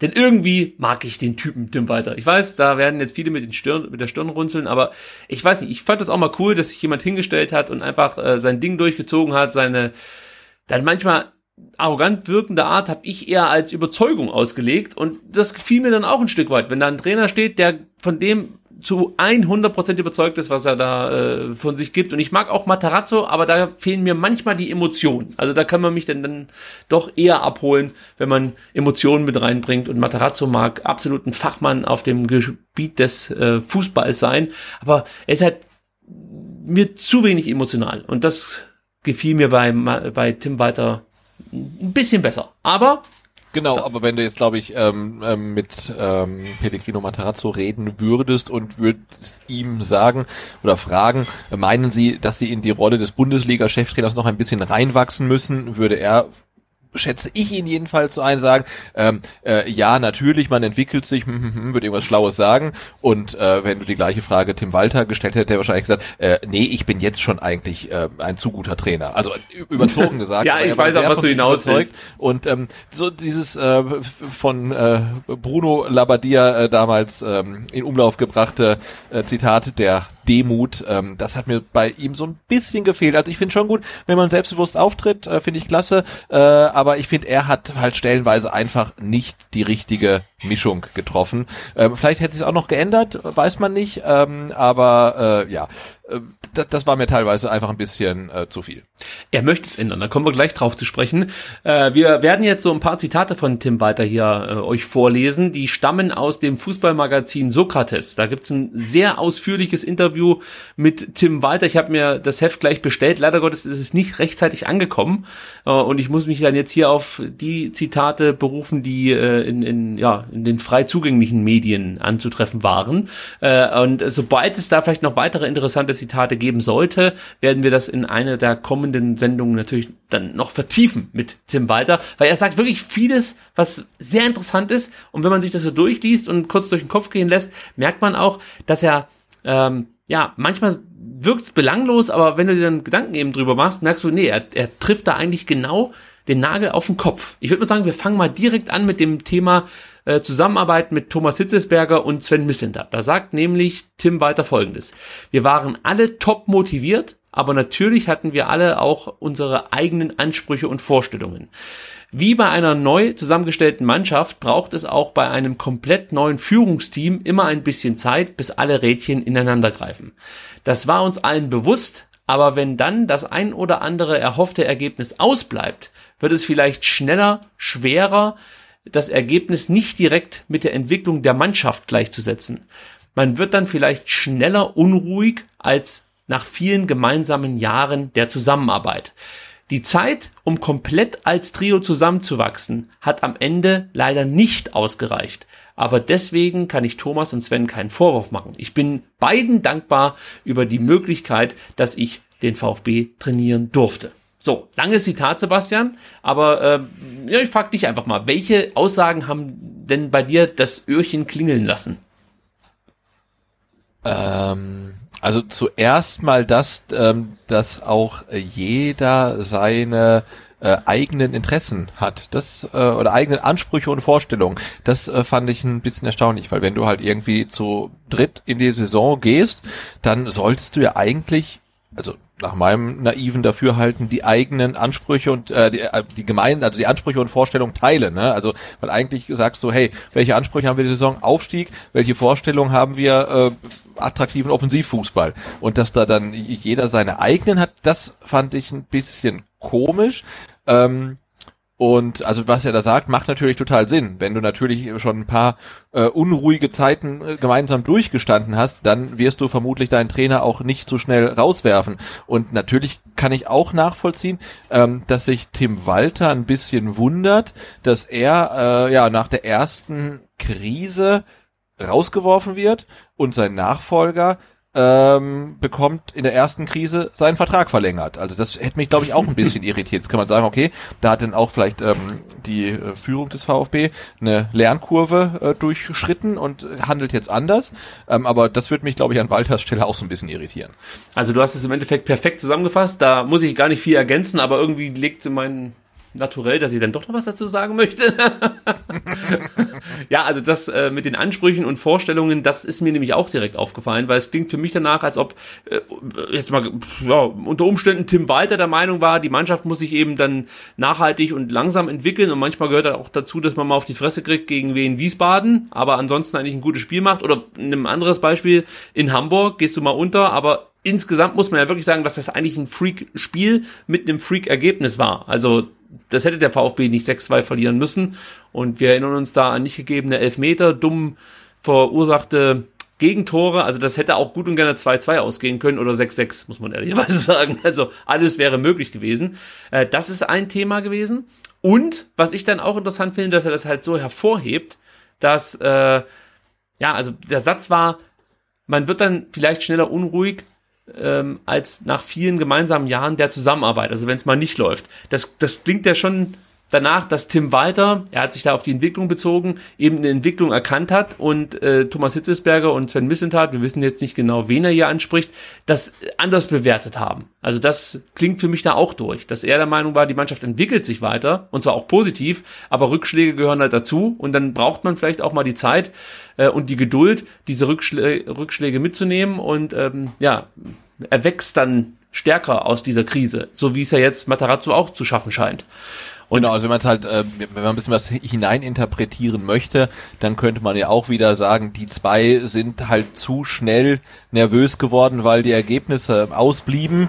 Also er nimmt ja da alle mit rein und sagt, wenn man das zusammen durchmacht, aber wenn er ist ja schon länger Trainer, ne? Also können wir auch sagen, okay, wenn die zwei ein bisschen erfahrener wären und hätten schon die eine oder andere Krise erfolgreich ähm, gemeistert, dann hätten sie mich nicht rausgeworfen. Also schwingt da für mich ähm, auch so ein bisschen mit und es mag ja auch äh, stimmen, was er da sagt. Ich habe noch eine Theorie und äh, die möchte ich jetzt von dir bewerten lassen. Und zwar könnte ich mir gut vorstellen, dass Sven Mislentat ähm, relativ schnell bemerkt hat, dass er vielleicht mit dieser Art und Weise, die du ja vorhin auch schon dann als äh, bisschen überheblich beschrieben hast von, von Tim Walter, nicht so gut zurechtkommt. Und dass ihm das vielleicht auch ein bisschen stört, dass da einer so äh, ja, Alpha-Tier-mäßig das Ding einfach so durchzieht.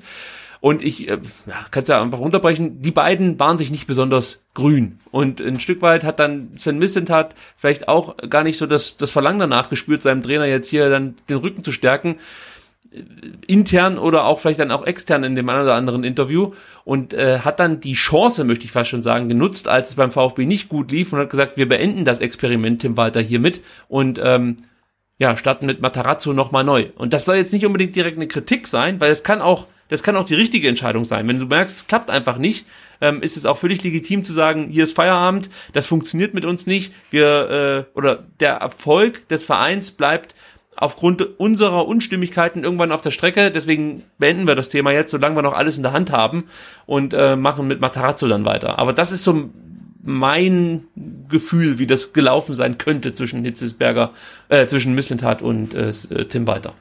Ja, halte ich für plausibel, weil ähm, natürlich ist jetzt Pellegrino Matarazzo ganz klar ähm, Misslintats Kandidat und sein Trainer. Wie das bei Tim Walter war, das, das, das weiß man ja nicht so genau. Ne? Also wie weit waren die ja. Verhandlungen? Ich sagte 100% weiß man es nicht.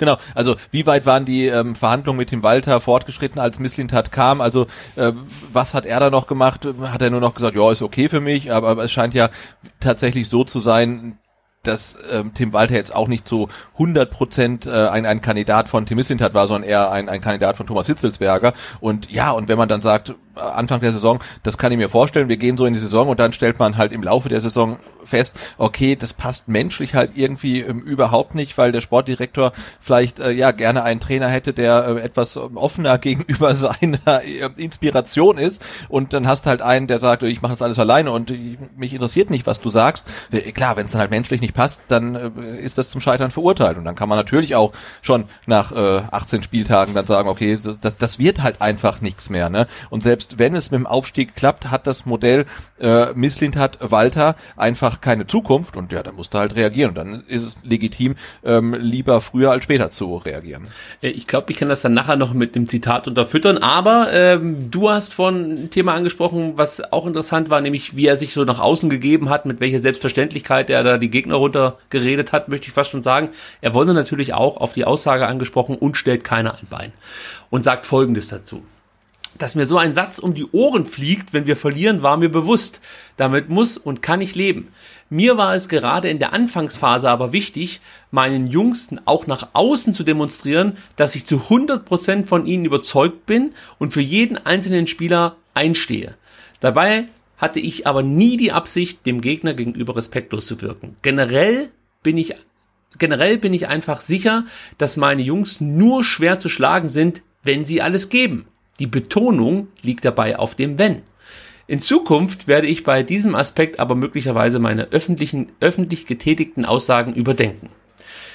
Also, äh, auch hier wieder äh, vielsagend, wenn er sagt, also, äh, ja, ähm, ich will meine Mannschaft im Endeffekt schützen, ich will ja auch das Gefühl vermitteln, ich ich glaube an euch, alles cool, aber der, der Satz, ja, generell bin ich einfach sicher, dass meine Jungs, und er sagt auch noch meine Jungs, ähm, nur schwer zu schlagen sind, wenn sie alles geben und streicht dann nochmal, äh, unterstreicht dann nochmal, die Betonung liegt dabei auf dem Wenn. Also auch hier so eine kleine Kritik in Richtung vielleicht einzelne Spieler, aber dann letzten Endes schon an die ganze Mannschaft. Ja, hättet ihr mal alles gegeben, dann hätten wir auch nicht verloren gegen Wiesbaden, Kiel, äh, in Sandhausen etc., oder? Genau, das ist das eine, das ist ja offensichtlich, ne, dass er da seine Mannschaft nochmal so ein bisschen ja, anzählt oder sagt, hey, äh, oder anmerkt, dass halt der Einsatzwille vielleicht nicht immer so gegeben war, wie er sich das erhofft hatte. Was ich aber dann auch ähm, am Anfang des Zitats ähm, raub und das ist für mich halt auch so 100% Tim Walter, ne? mir so ein Satz um die Ohren fliegt, wenn wir verlieren, war mir bewusst, damit muss und kann ich leben. Dann, na, da muss ich sagen, mir ist ehrlicherweise komplett egal, was Tim Walter um die Ohren fliegt. Das ist mir egal. Aber dieses Zitat mit uns stellt keiner ein Bein, das haftet dem VfB in dieser Saison immer noch nach. Ne? Jetzt noch. Also beim, beim Derby und, und die ja. ganze Saison und wahrscheinlich noch in der nächsten Bundesliga-Saison. Und das ist halt eine Verantwortung, die ein Trainer des VfB Stuttgart hat, ja. Und da ist es mir egal, ob er damit leben kann, aber das schädigt einfach den Verein. Er hat es natürlich, denke ich, auch auf der Pressekonferenz unsauber einfach formuliert. Er meinte ja ein bisschen was anderes, als wenn er gesagt hätte, wenn wir unsere Leistung abrufen und jeder Spieler alles gibt, dann sind wir so gut wie nicht schlagbar.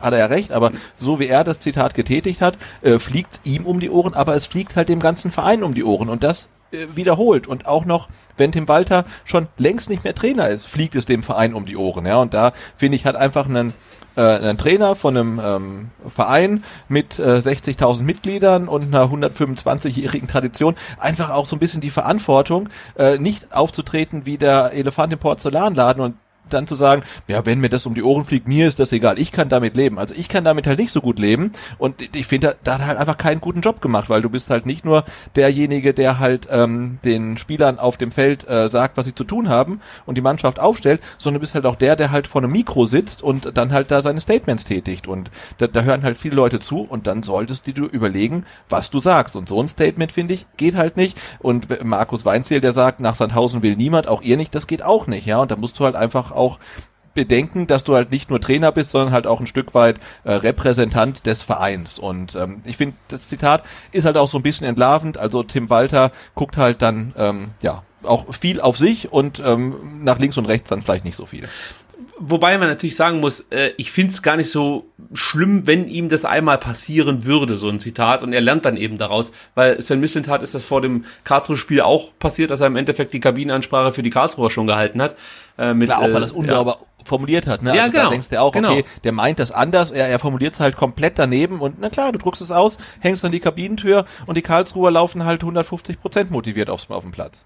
Ja, aber ich finde es legitim, dass ein Trainer so eine Aussage mal, äh, ja, einfach passiert, ist mir fast auch lieber, wenn ständig einfach nur so Worthülsen rausgedroschen äh, Natürlich, wir, wir erinnern uns ja also, alle mit, mit Schrecken an die PKs von Taifun Korkut, äh, die, die ja, war, wo also, du eingeschlafen bist, ja, wo er, hätte sie jede Woche die gleiche senden können. Ja, natürlich, ja. Also insofern, ja, das ist halt irgendwie, finde ich, so ein, so ein schwieriger, schwieriger Kompromiss zwischen authentisch und mal irgendwie, äh, ja, ehrlich und dann aber auch nicht überpacen halt. Und also der Satz, den, den fand ich daneben. Und wie gesagt, wenn er, und das, wie das einordnet, das stört mich auch. Ne? Damit muss und kann ich leben. Ja, gut, aber ähm, es hängt halt einfach dem Club äh, noch, noch an, für den er halt gar nicht mehr arbeitet. Und das ist halt einfach dann was, was in meinen Augen nicht sein sollte. Ist dumm gelaufen, das stimmt. Wobei er ja den perfekten Verbesserungsvorschlag in diesem Zitat noch liefert. Weil hätte er auf diese Frage, ähm, ich weiß nicht mehr genau, wie die Frage äh, formuliert war, äh, aber hätte er nicht mit uns stellt keiner ein Bein, ähm, geantwortet, sondern hätte gesagt, generell bin ich einfach sicher, dass meine Jungs nur schwer zu schlagen sind, wenn sie alles geben. Genau, die Betonung ja. liegt dabei auf dem Wenn. Dann wäre das Thema natürlich überhaupt nicht äh, groß aufgekocht, aber so war es natürlich dann auch mit, mit der Absurdität, dass da der Tabellenletzte nach Stuttgart kommt, der nie, wirklich gar nichts gerissen hat in der Saison. Und im Endeffekt war nur die Frage, ob die überhaupt eine zweistellige Punktzahl zusammenbekommen in dieser zweiten Liga. Ähm, ja, der kommt dahin und besiegt den VfB nach den VfB, nachdem Walter diese Aussage getätigt hat. Das war natürlich dann das Ding, was einfach die Bombe hat platzen lassen. Und ähm, ja, ja. natürlich auch so Missint hat, äh, sollte nicht sagen, äh, nach Karlsruhe fahren, Dreier ziehen und wieder nach Hause fahren, sondern äh, wenn wir auswärts gegen einen Aufsteiger äh, antreten, haben wir immer das Ziel zu gewinnen und sind ja. überzeugt, dass wir das schaffen. Ich meine, es ist ja nicht so schwierig, ne? Also, ja. Das, das stimmt. Ähm, Gut, dann kommen wir jetzt äh, zu einer Aussage, die auch interessant ist für die Zukunft von Tim Walter. Und zwar geht's da äh, um die Frage, oder was er zu der, zu der Thematik sagt, dass er mit Hoffenheim, Augsburg und auch äh, zeitweise ja mit Berlin in Verbindung gebracht wurde, bis er der Bruno Labbadia übernommen hat. Und da meinte er, wenn man auf dem Markt ist, wird der eigene Name schnell in der Gerüchteküche gehandelt. Aber, das habe ich gelernt, die viel wichtigere Lehre ist, nee, auch das habe ich gelernt, hat er gesagt. Jetzt kommt, die viel wichtigere Lehre ist, gerade aus meiner Zeit beim VfB, das sportliche Führungsteam muss perfekt zueinander passen. Die Vorstellungen sollten sich idealerweise komplett decken. Wer mich verpflichtet, weiß sehr genau, was er für einen Trainer bekommt. Also das ist auch wieder so ein bisschen entlarvend, dass es offensichtlich überhaupt nicht gepasst oder nicht ausreichend gepasst hat zwischen dem Führungsteam und äh, dem Trainer. Weil sonst würde das ja jetzt nicht nochmal so hervorheben, ja. Also die sportliche Führung muss perfekt zueinander passen. Das ist ihm ganz, ganz wichtig. Ähm, und das scheint ja dann ja, ein Stück weit nicht sagen würde, dass, äh, Thomas Hitzesberger hat erst äh, Tim Walter zum VfB geholt und dann Sven Mislint hat. Ähm, ne? da, ich dann, weiß nicht, ob ich da mitgehen kann. Sagt, das wird ja auf diese Konstellation passen. Ja, aber ich weiß nicht, ob das so wirklich war. Also ich weiß es auch nicht. Ich, äh, du darfst ja nicht vergessen, der hat am 1. Mai. ja, der hat ja am 1. Mai offiziell angefangen, also Sven Mislintat, ja. Hat aber davor schon, wurde davor schon als, als neuer Sportdirektor bekannt gegeben in diesem Kicker, ähm, in dieser Kicker-Meldung, ich weiß nicht mehr genau, das war glaube ich Anfang April oder so, oder doch, das müsste Anfang April gewesen sein, da wurde schon bekannt, dass äh, Sven Mislintat Sportdirektor wird. Und ich gehe mal davon aus, dass Anfang April noch nicht konkret sicher war, dass äh, Sven, äh, dass Tim Walter beim VfB Trainer wird. Das, das, das kann ich mir fast nicht ja, vorstellen. Vermutlich nicht, das stimmt schon, ja. Also sollte er da tatsächlich Bedenken gehabt haben, dann hätte er was gesagt. Also ich glaube nämlich schon, dass die Art und Weise, wie Walter Fußball spielen lässt, das könnte ich mir schon vorstellen, dass das Sven Mislintat beeindruckt hat. Aber natürlich weißt du noch nicht genau, was da für ein Typ kommt. Du kannst es vielleicht erahnen, wenn du äh, mal bei Kieler nachfragst oder bei der Kieler Presse oder bei dort Verantwortlichen oder so. Aber äh, ja, wie es dann im direkten Zusammenspiel ist, das muss man dann immer wieder abwarten. Aber auch da muss vielleicht Sven Mislintat dazu lernen, dass er nicht aufgrund persönlicher Differenzen zu schnell mit einem Trainer brechen darf. Ja, also das muss natürlich dann auch immer im, im Sinne des Vereins sein. Und sagen wir so, bis letzte Woche Sonntag ja, konnte man schon die Frage stellen, ob das jetzt so sinnvoll war, Tim weiter zu entlassen.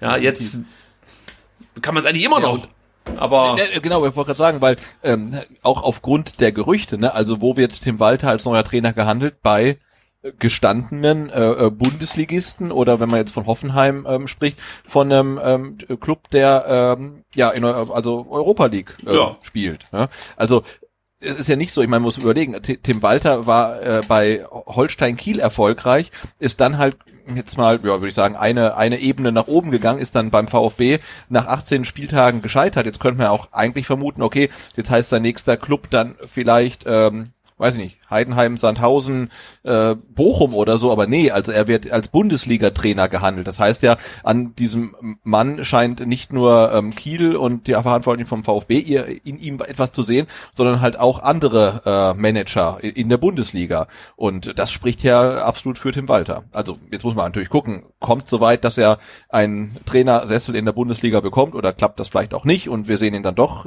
gar nicht in der Bundesliga. Ähm, aber aktuell, nachdem es ja doch jetzt lange ruhig um ihn war, scheint es ja ähm, so zu sein, als ob er sich mit seiner nächsten Trainerposition nicht unbedingt verschlechtern wird. wobei ich ja heute gehört habe, dass Tim Walter in Hamburg gehandelt wird. Das wäre das Hannes Wolf Schicksal. Vorstellen. Das kann ich mir auch gut vorstellen. Wobei die machen dann auch halt Schlingerkurs. Ne? Also ich Ja. habe auch gesagt, eigentlich war, war, war Hacking ja eine sichere Bank für einen Aufstieg. Jetzt klappt das nicht. Jetzt, ah, das wird schon, das wäre schon cool.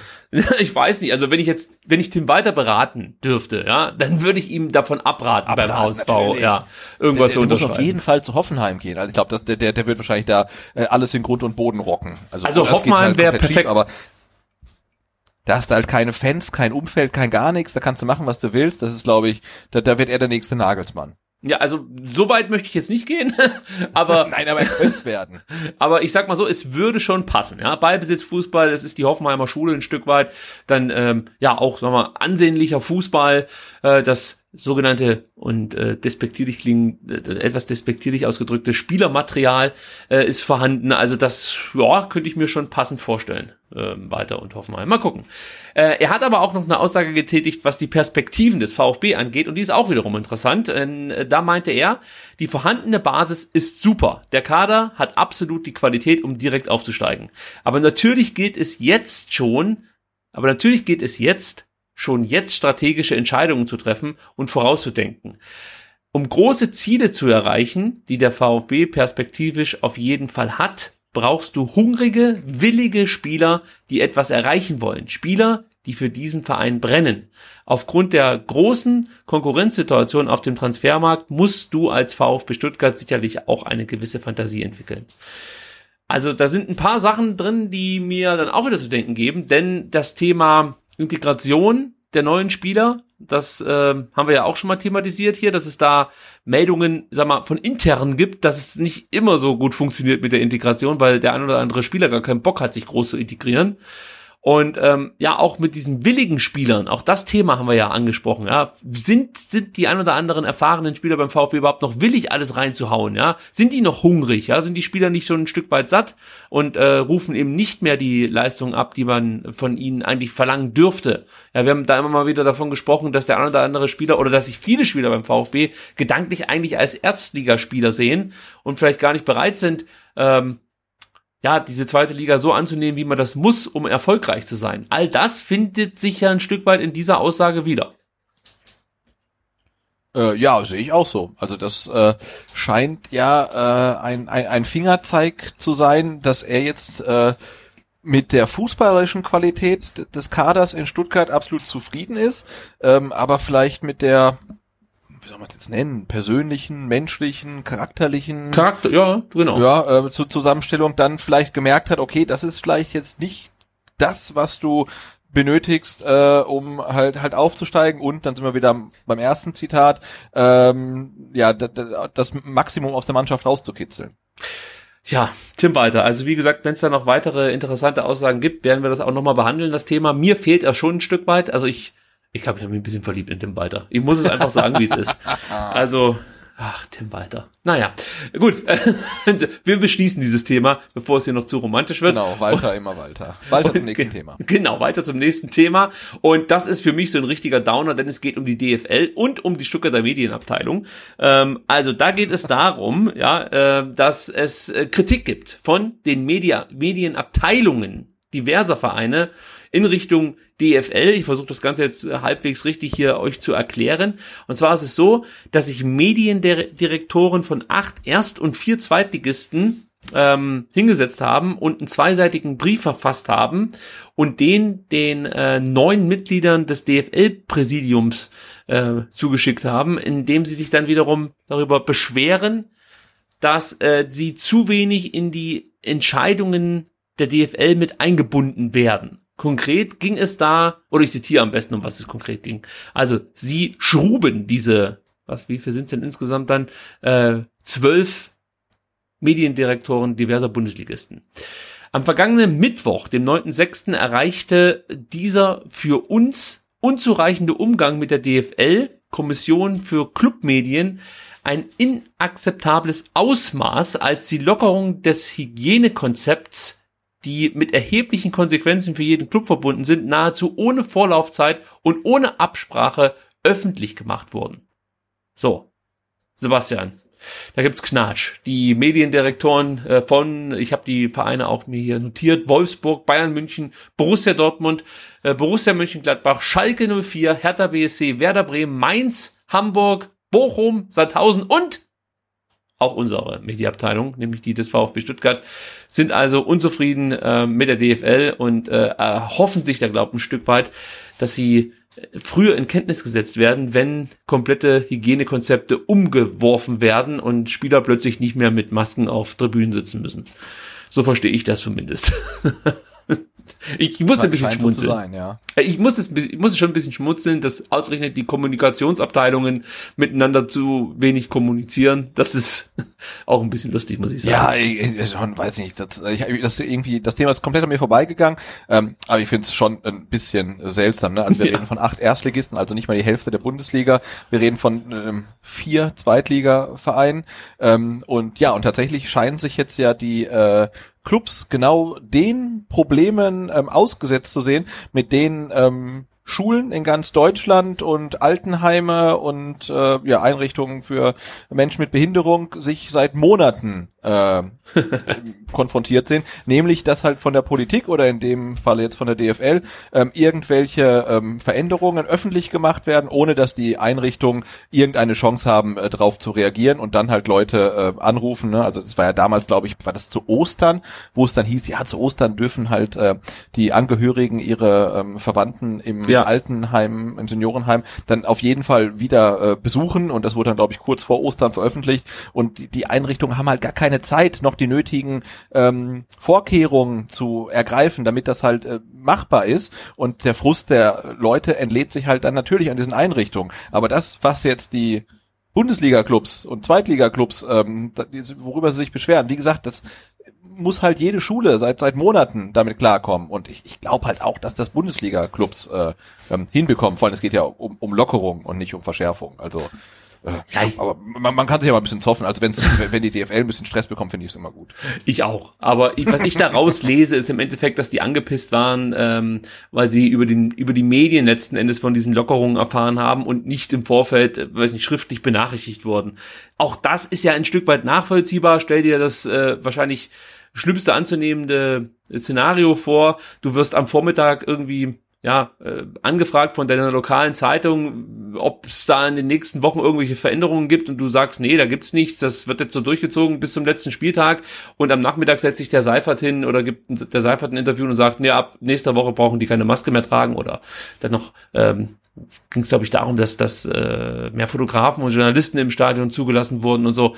Das siehst du natürlich erstmal blöd aus als Kommunikationschef. Also das kann ich ja, schon natürlich, ein Stück weit nachvollziehen. Aber ich muss dazu sagen, mein Mitleid hält sich in Grenzen. Ärgerlich, da muss man ja kein Fass aufmachen. Also wie gesagt, jetzt äh, zum ähm, Schulneustart jetzt ja irgendwie, der seit äh, nach den Pfingstferien hier in Baden-Württemberg dann ja ähm, von, von, vonstatten geht, da, da gab es ja quasi auch wöchentlich E-Mails von den Schulen, wo dann drin stand, sicherlich haben auch Sie äh, oder auch wir wurden wie Sie heute ähm, über die Presse informiert, wie es nächste Woche weitergeht. Ne? Wir versuchen uns an die äh, Vorlagen vom Gesundheits- und vom Ordnungsamt zu halten. Leider widersprechen sich diese teilweise. Ne? Also dieser Wahnsinn, äh, der, der ist ja allgegenwärtig einfach und äh, ja, und wenn du dich dann halt als Bundesliga-Club halt, äh, Club halt irgendwie nicht gut damit fühlst, äh, weil du vielleicht irgendwie nicht, nicht komplett informiert warst, ist das ja total okay. Ähm, ich weiß nicht, ob man da so ein Fass aufmachen muss. Also das ist, glaube ich, ein Thema, das muss man nicht ausweichen. Ja, wir lassen es dabei beruhen und ähm, schauen ganz kurz auf die eigentlich geplante Mitgliederversammlung für dieses Jahr. Am 11.10. Äh, wäre es mal wieder soweit gewesen. die dritte Mitgliederversammlung in äh, dann, was wären das gewesen, 15 Monaten oder so. Ja. Das wird also dann fast schon so eine Art äh, äh, ja, wie so eine Saison läuft das ab. Hin- und Rückrunde für jeden Präsidenten und dann wird immer wieder ähm, geschaut, wie es dann in Zukunft weitergeht. Aber diesmal geht dieser Kelch an uns vorüber. Am 11.10. wird es keine Mitgliederversammlung geben. Das ähm, ja, hat natürlich mit dieser Corona-Pandemie aktuell zu tun. Aufgrund der Corona-Verordnung äh, wird dem VfB praktisch untersagt, sogenannte Präsenzveranstaltungen, also Veranstaltungen mit Anwesenheitspflicht durchzuführen. Und eine virtuelle Mitgliederversammlung, ähm, ja, da konnte es ja auch nicht geben, dadurch, dass es eine Präsidentschaftswahl geben soll, ähm, ist das einfach keine Option, sowas online abzuhalten. Ich denke mal, wenn es einfach eine ganz grundsätzliche Mitgliederversammlung gewesen wäre, äh, wo nicht viel zu, obwohl die Auslastung hast, hast du ja immer. Ja, abstimmen also, musst abstimmen musst du immer, ja, also. stimmt. Nee, also das wäre nicht möglich gewesen. Punkt. Damit verlängert sich jetzt allerdings die Amtszeit von Klaus Vogt äh, satzungsgemäß bis zur nächstmöglichen Mitgliederversammlung. Ähm, und das kann man vielleicht auch schon an der Stelle sagen. Also Klaus Vogt wird sich wieder aufstellen lassen. Das war vermutlich klar, aber konkret hat man es noch nicht gehört. Jetzt ist es klar. Also er wird sich wieder aufstellen lassen und äh, der Verein hoffte zunächst, dass es Ende 2020 vielleicht noch die Möglichkeit gäbe, diese Mitgliederversammlung zu wiederholen oder dann eben abzuhalten. Uh, und uh, das sieht aber nicht so besonders gut aus. Also ich kann mir nicht vorstellen, dass wir bis Ende des Jahres noch eine Mitgliederversammlung erleben werden. Ähm, ich denke dann eher irgendwie Frühjahr 2021. Das gibt dem äh, Vereinsbeirat natürlich jetzt noch mehr Zeit, einen guten Gegenkandidaten zu finden für Klaus Vogt. Denn ich hoffe mal, dass es wieder zwei Kandidaten geben wird. Ja, wäre wünschenswert, ne? Also auch wenn man sich jetzt äh, sehr gut vorstellen kann, ähm, dass Klaus Vogt dann wiedergewählt wird, dann quasi turnusmäßig. Ähm, aber klar, also ich finde, eine Wahl ist eine Wahl, wenn man die Wahl hat. Und deswegen ja. sollten es halt auch dann zwei Kandidaten sein. Und ja, da hat der Vereinsbeirat jetzt ja auch schön Zeit und äh, kann da vielleicht ja auch einen Gegenentwurf zu Klaus Vogt dann präsentieren. Also ich bin da sehr gespannt. Ähm, und klar war ja auch, wenn jetzt am 11.10. das ähm, stattgefunden hätte, wäre, glaube ich, äh, das entscheidende, der entscheidende Aspekt äh, für, für, für Klaus Vogt gewesen, ob der VfB aufsteigt oder nicht. Also da kann er gar nichts für, ob der VfB aufsteigt oder nicht, aber ich glaube, das wäre wirklich so für die Stimmung und ähm, das entscheidende äh, ja, Merkmal gewesen. Und da, da wir jetzt ja so gut wie aufgestiegen sind, äh, denke ich halt auch, dass es am 11.10. definitiv ähm, eine sichere Sache für Klaus Vogt gewesen wäre. Aber ja, keine Ahnung, wenn wir jetzt sagen, wir die Wahl gibt's halt dann erst am, im Februar 2021. Äh, also bis dahin wird noch viel passieren. Ähm, das kann auch mal dann ganz anders aussehen. Ja, wobei er alles gegeben hat, war im Stadion, in der Cannstatter Kurve. Also er hat sich nicht zu Schulden kommen lassen und hat aus meiner Sicht, äh, glaube ich, gute Chancen, eine reguläre Amtszeit zu bekommen als Präsident. Also das äh, ja, ja klar. Ist, ja. ist drin. Gut, dann kommen wir zu U21. Da haben wir ja schon mal berichtet, dass die eigentlich aufgestiegen ist. Es musste noch abgenickt werden von den Delegierten äh, auf einem außerordentlichen WFV-Verbandstag. Und das ist jetzt auch der Fall gewesen. 278 Delegierte haben abgestimmt. 90,15 Prozent haben sich dafür ausgesprochen, dass die Saisons der WFV des, des WFV-Verbands vorzeitig beendet werden. Und das führt jetzt eben dazu, dass der VfB auch faktisch in die Regionalliga Südwest aufgestiegen ist, und zwar als Meister. Das Ganze wurde über eine Quotientenregelung ermittelt und ähm, ja, gut für den VfB. Nächste Saison wieder viertklassig. Das sollte es dann auch mindestens sein, wenn man äh, einen Übergang bilden möchte zwischen Unterbau, sprich Jugendabteilung und dann eben Profiabteilung. Also das ist ganz gut. Ist natürlich doof gelaufen für Göppingen oder für, natürlich auch für die Kickers, die glaube ich noch sogar ein Spiel weniger hatten. Ähm, ja, aber da habe ich jetzt wenig Mitleid. So, Hauptsache der VfB ist wieder oben. Ja, klar, ein echter Aufstieg ist immer schöner als ein Aufstieg am grünen Tisch, aber der war jetzt ja für die U21 äh, wirklich so, so wichtig, ähm, ähm, da in die Regionalliga aufzusteigen. Ähm, deswegen äh, nehme ich da alles, wie es kommt. Also egal, ob es jetzt ausgewürfelt, äh, abgestimmt oder äh, erkickt ist. Egal, Hauptsache, Hauptsache wieder eins hoch. Und man muss auch sagen, es war äh, aus meiner Sicht das beste Oberliga-Team. Also Ja. da gab es ja manche Ergebnisse, die, die konnte man gar nicht mehr glauben. Da dachte man, man liest das Eckenverhältnis, aber da war es das Endergebnis. Also das haben sie sich schon verdient, würde ich sagen. Also das Definitiv, ja. von uns gibt zwei Daumen nach oben. So.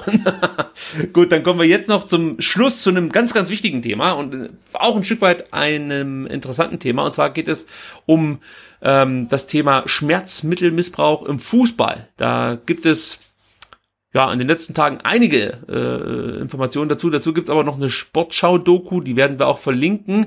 Und ähm, ja, das Ganze findet unter dem Motto Hashtag Pillenkick statt und der Max vom Rasenfunk hat dazu auch einen Podcast aufgenommen. Das fand ich ganz interessant. Also da waren dann äh, die Jungs vom Korrektiv zu Gast. Das ist ein, ist ein Recherchezentrum, das das ganze Thema aufgearbeitet hat, zusammen mit der AAD Doping Redaktion.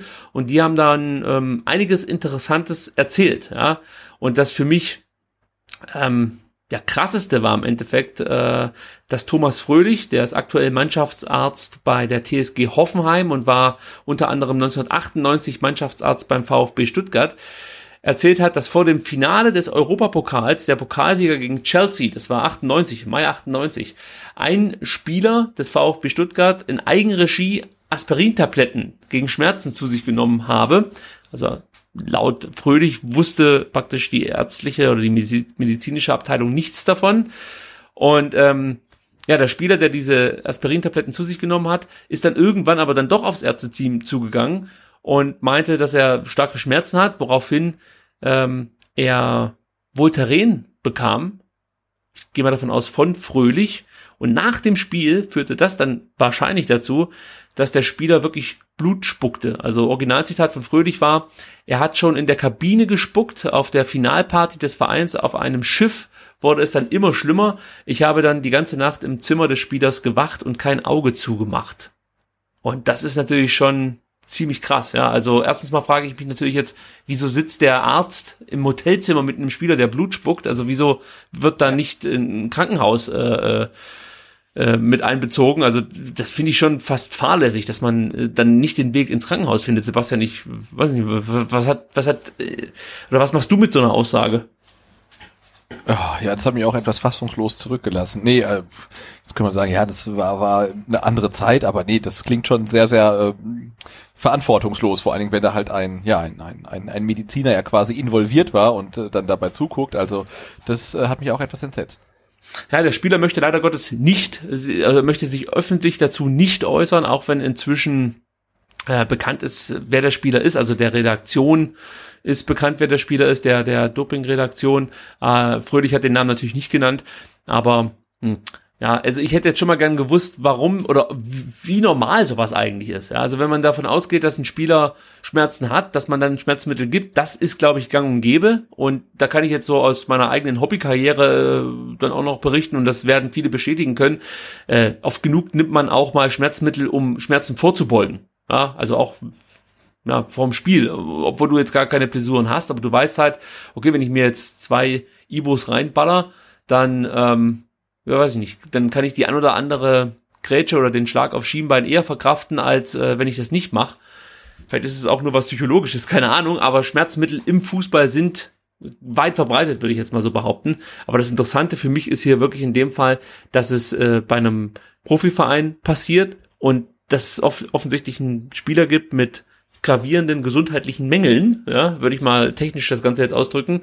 Und äh, der, der Teamarzt setzt sich mit dem ins ähm, ins Hotelzimmer und wartet let, let, letzten Endes ab, ob er sich mal irgendwann dann nicht mehr übergibt und ähm, kein Blut spuckt. Also das finde ich schwierig. Sollte da vom VfB noch mal irgendeine Reaktion kommen, deiner Meinung nach? Also müsste man sich da noch mal zu äußern und äh, vielleicht versuchen auch ein bisschen was zu erklären? Also ich finde jetzt in dem konkreten Fall sehe ich den VfB jetzt tatsächlich hm, ausnahmsweise mal nicht gefordert. Also ich finde die Recherche total interessant. Ich finde die Ergebnisse ja interessant und erschreckend. Ähm, dieser Einzelfall äh, ja liegt halt auch schon lange zurück, äh, ist, ist schockierend. Aber ich finde das ist jetzt ehrlicherweise kein konkretes Thema, wo sich jetzt der VfB 2020 jetzt nochmal irgendwie ähm, einschalten muss, weil eigentlich ist es im Endeffekt auch egal, ja. wie der Spieler heißt und für welchen Verein er ähm, gespielt hat. Äh, es geht ja wirklich da grundsätzlich mal um den Schmerzmittelmissbrauch im Fußball, der ja, wie ich das, wenn ich es richtig verstanden habe, ja offiziell auch nicht ähm, als als Doping gilt. Genau. Ähm, wobei ich der Meinung bin, wenn du Schmerzmittel nimmst, um eine Leistung zu erbringen, die dein Körper einfach durch ein natürliches Schmerzsignal nicht zulassen würde, dann ist das ja leistungssteigernd, ja. Und äh, dann ist es für mich auch Doping. Also in dem ähm, tollen Podcast äh, gab es ja auch kurz das ähm, Beispiel ähm, äh, Marathon, ne? also der Schmerzmittelmissbrauch ist ja nicht nur im Fußball ein Thema, sondern ich kann mir auch vorstellen, vermutlich, oder wurde ja auch angesprochen im Handball, wo es ja, glaube ich, noch viel intensiver zur Sache geht, ähm, aber natürlich auch im Ausdauersport. Und tatsächlich ist es so,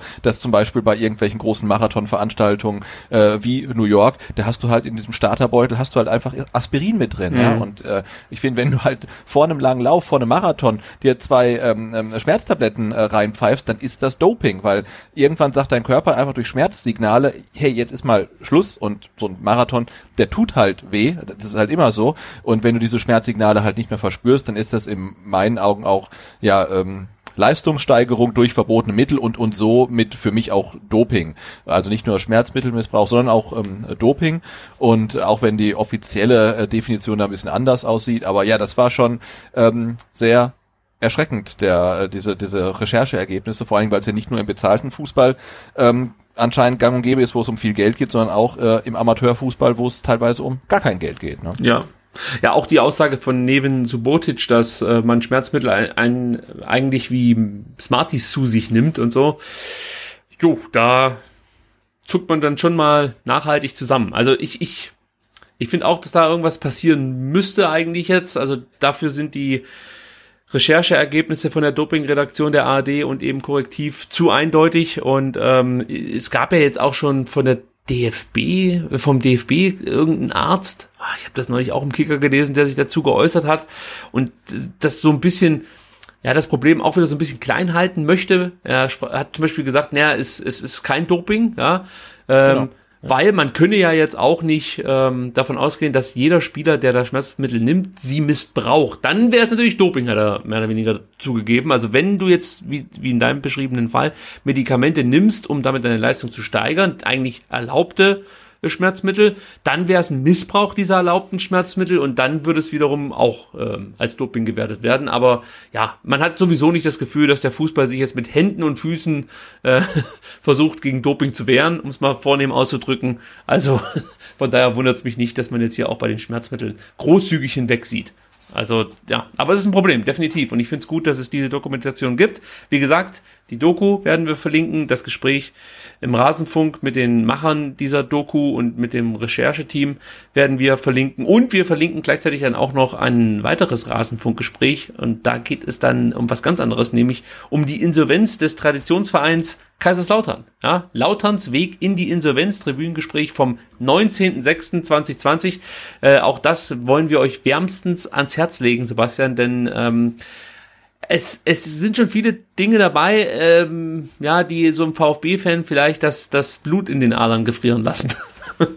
Genau, also und damit äh, meinen wir nicht nur das äh, Stichwort Quadrex, ähm, die ja auch beim ähm, ersten FCK irgendwie dick mit äh, drin hängen, sondern so die äh, ja allgemeine Entwicklung, die der erste FC Kaiserslautern gemacht hat. Und das ist eine Entwicklung, ähm, die man jetzt auch für den VfB äh, ja nicht für ganz unmöglich ähm, halten würde. Also das ist sehr erschreckend, die Parallelen, die man teilweise sieht. Ähm, auf der anderen Seite, ich habe es ähm, heute zu Ende gehört, finde ich, ähm, sieht man auch, dass das muss man wirklich auch mal sagen, ähm, in der Mercedesstraße äh, meiner Meinung nach sehr solide gewirtschaftet wird einfach, weil wenn man sieht, welche abenteuerlichen Finanzkonstruktionen ähm, und und Transfers und Steuerrückzahlung, Nachzahlung, also wie wie wie halbseiden und abenteuerlich das da in Kaiserslautern alles abgelaufen ist, ähm, also dagegen ähm, ist der VfB ähm, finanziell und organisatorisch wirklich super, super solide, ähm, auch wenn wir äh, pro Jahr immer zwei Trainer haben, wieder ähm, erster FCK, aber ich glaube, diese andere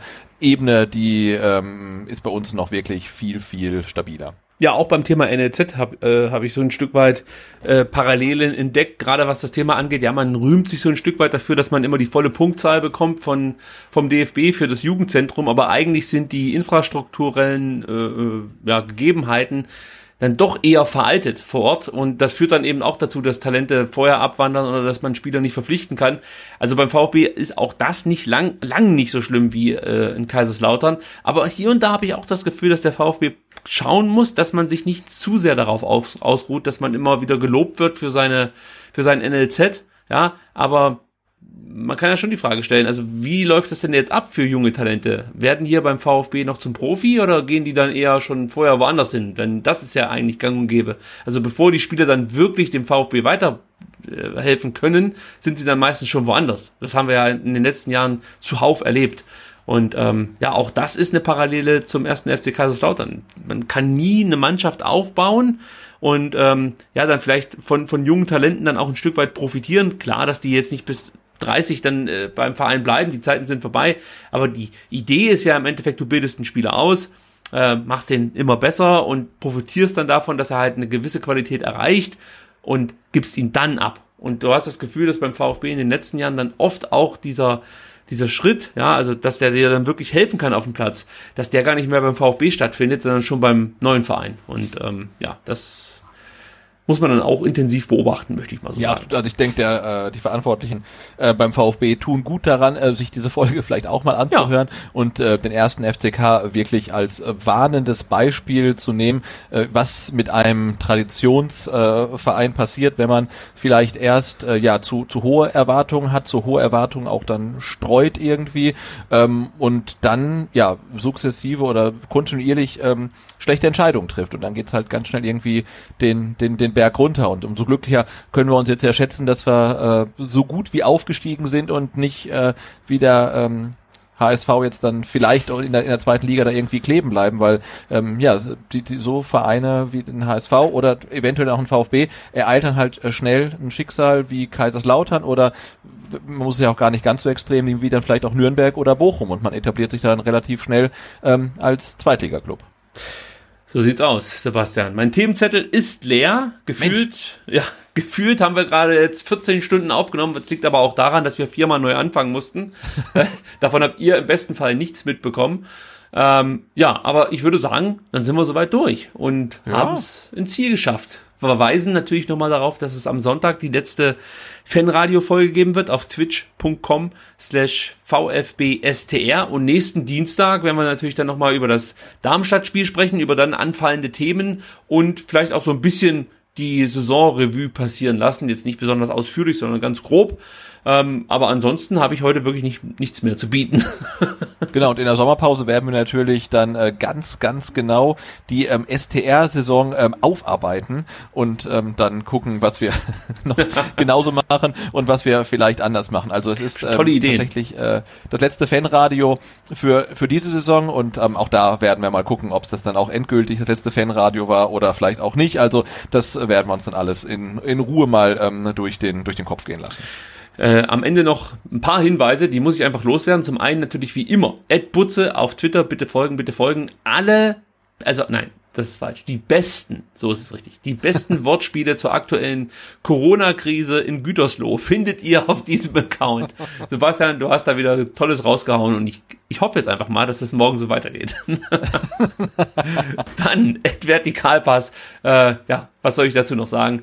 Der beste VfB-Blog, den wo gibt könnte man jetzt vielleicht so sagen, äh, vertikalpass.de. Da könnt ihr natürlich dann auch direkt ansteuern, um die neuen Blogbeiträge zu lesen. Da ist wirklich jeder Blogbeitrag ein reinstes Fest. Und dann gibt es noch was ganz Neues, Sebastian, das ist dein Baby. Es gibt den STR Merchandise Shop. Genau, auf, auf äh, vielfachen Wunsch weniger, nee, das stimmt nicht, ähm, gibt jetzt tatsächlich ähm, STR-Merch. Äh, äh, ja, äh, wo findet man das? Spreadshirt.com? Ah, ich habe gerade geguckt, das ist, ähm, das, äh, ich glaube, du hast es mittlerweile verlinkt. Ähm, nee, ich hab's, ich, ich, ich hab's noch nicht verlinkt. okay, so, weil die, die so URL ist ein bisschen sperrig, die ist ähm, äh, shop.spreadshirt.de slash STR-Podcast. Das ist noch optimierungswürdig, ähm, aber wir verlinken das früher oder später ähm, auch noch auf der auf der Webseite. Ja, äh, gab es da denn nicht unseren, unseren geliebten VfB-STR-Hashtag mehr? Wer hat sich denn den schon wieder geschnappt? Nee, den gibt's wahrscheinlich auch. Ich habe das mal so benannt. Ach so. Ich kann das auch noch, ich kann das auch noch umbenennen. Das musst du aber jetzt machen, bevor die Sendung ausgestrahlt Ja, pass wird. auf, ich mach das. Oh, das mach ich jetzt sofort. Das machen wir jetzt. Also äh, shop.spreadshirt.de VfB STR ist die URL. Hoffentlich. Also wir machen so, wir verlinken den richtigen Link in der Folge.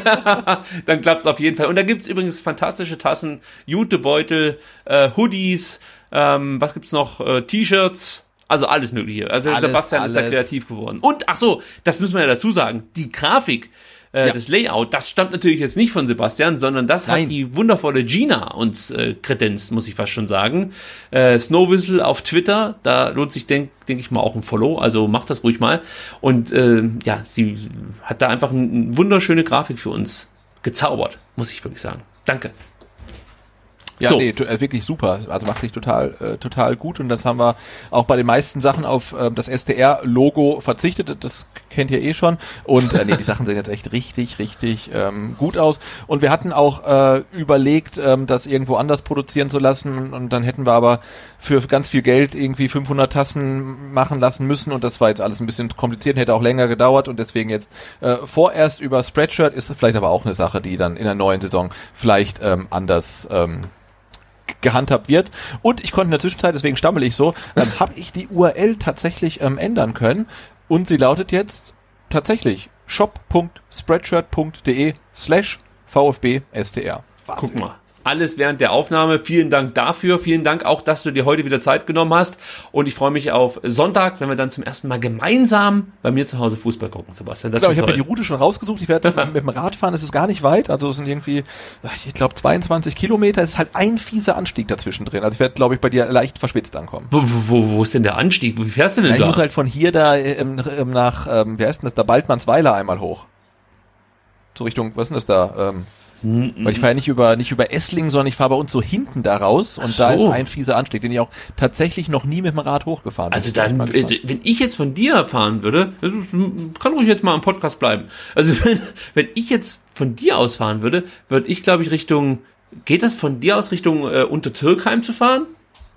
Ja, so fahre ich ja jeden Tag zur Arbeit. Ja, und dann Also äh, links du fährst Richtung von, von, von, von, von Weinstadt aus eigentlich nach Stetten und dann von Stetten über den Berg äh, nach Esslingen. Das, das ist eine Variante, aber die ähm, äh, Kumut hat mir angesagt, ich soll eher hinten rausfahren. Weil die dich quälen wollen, Dann das ist fahre es. ich halt da von uns aus ähm, hoch, hinten in das Tal rein und dann muss ich hoch nach Baldmannsweiler. Und das ist ein ziemlich fieser, ähm, fieser Berg. ja, du könntest auch hier über Eichwald fahren. Das könnte ich auch machen, aber das ist auch Und ein Strümpfelbach. Berg, aber den kenne ich wenigstens zum Laufen her. St Strümpfel, der, der, der Berg bei Strümpfelbach wäre das dann, oder? Ja, genau. Ja, das könntest du auch Aber auf machen. jeden Fall, also egal wie ich fahre, ich habe einen, ja, einiger, ich glaube, ich habe, es sind glaube ich 200 Höhenmeter, also das kriegt man schon hin. Also, wenn der Sebastian nichts sagt, liegt es nicht daran, dass er nicht da ist, sondern dass er Luft holen Genau. muss. Also wahrscheinlich ab der, ab der, ab der 15. Minute ähm, bin ich dann wieder bei Atem und kann dann auch was sagen. Also äh, unterstützt Sebastian dann vielleicht irgendwie mit lustigen Tweets, dass er dann äh, rechtzeitig hier einlaufen wird. Gut, Ja, ich nächste. kann ja gucken, ob ich dann vielleicht, dann machen wir irgendwie am letzten Sonntag was, äh, am letzten Saisonspieltag was Besonderes und ich ähm, könnte ja meine Anreise dann eventuell per ähm, Instagram Story ähm, dokumentieren. Also mal gucken. Road to Ricky. Ich bin gespannt. Also, Also ich gucke gerade äh, ich guck grad bei Kumut, oh, das ist ja noch mal fieser, ähm, 19,2 Kilometer, ähm, 380 Höhenmeter. Junge, Junge, also Ja. das wird dann noch schon also, anstrengend. Das ist, das ist eine nat- natürliche Grenze, die zwischen uns gezogen wurde, Sebastian. Da Aber wirklich. müssen wir jetzt einfach durch. Beim nächsten Mal Auto. ich Mal gucken. Nee, aber ich, also irgendwie, ähm, ob, ob auf zwei oder auf vier Rädern, ich äh, schaff's auf jeden Fall irgendwie zu dir. und ihr seid dabei nächsten Sonntag und dann natürlich auch wieder am kommenden Dienstag, wenn wir äh, mal wieder aufnehmen werden. So, jetzt aber vielen Dank und ähm, wir wünschen euch noch eine schöne Woche. Bis demnächst. Ciao. Bis dann, macht's gut, ciao.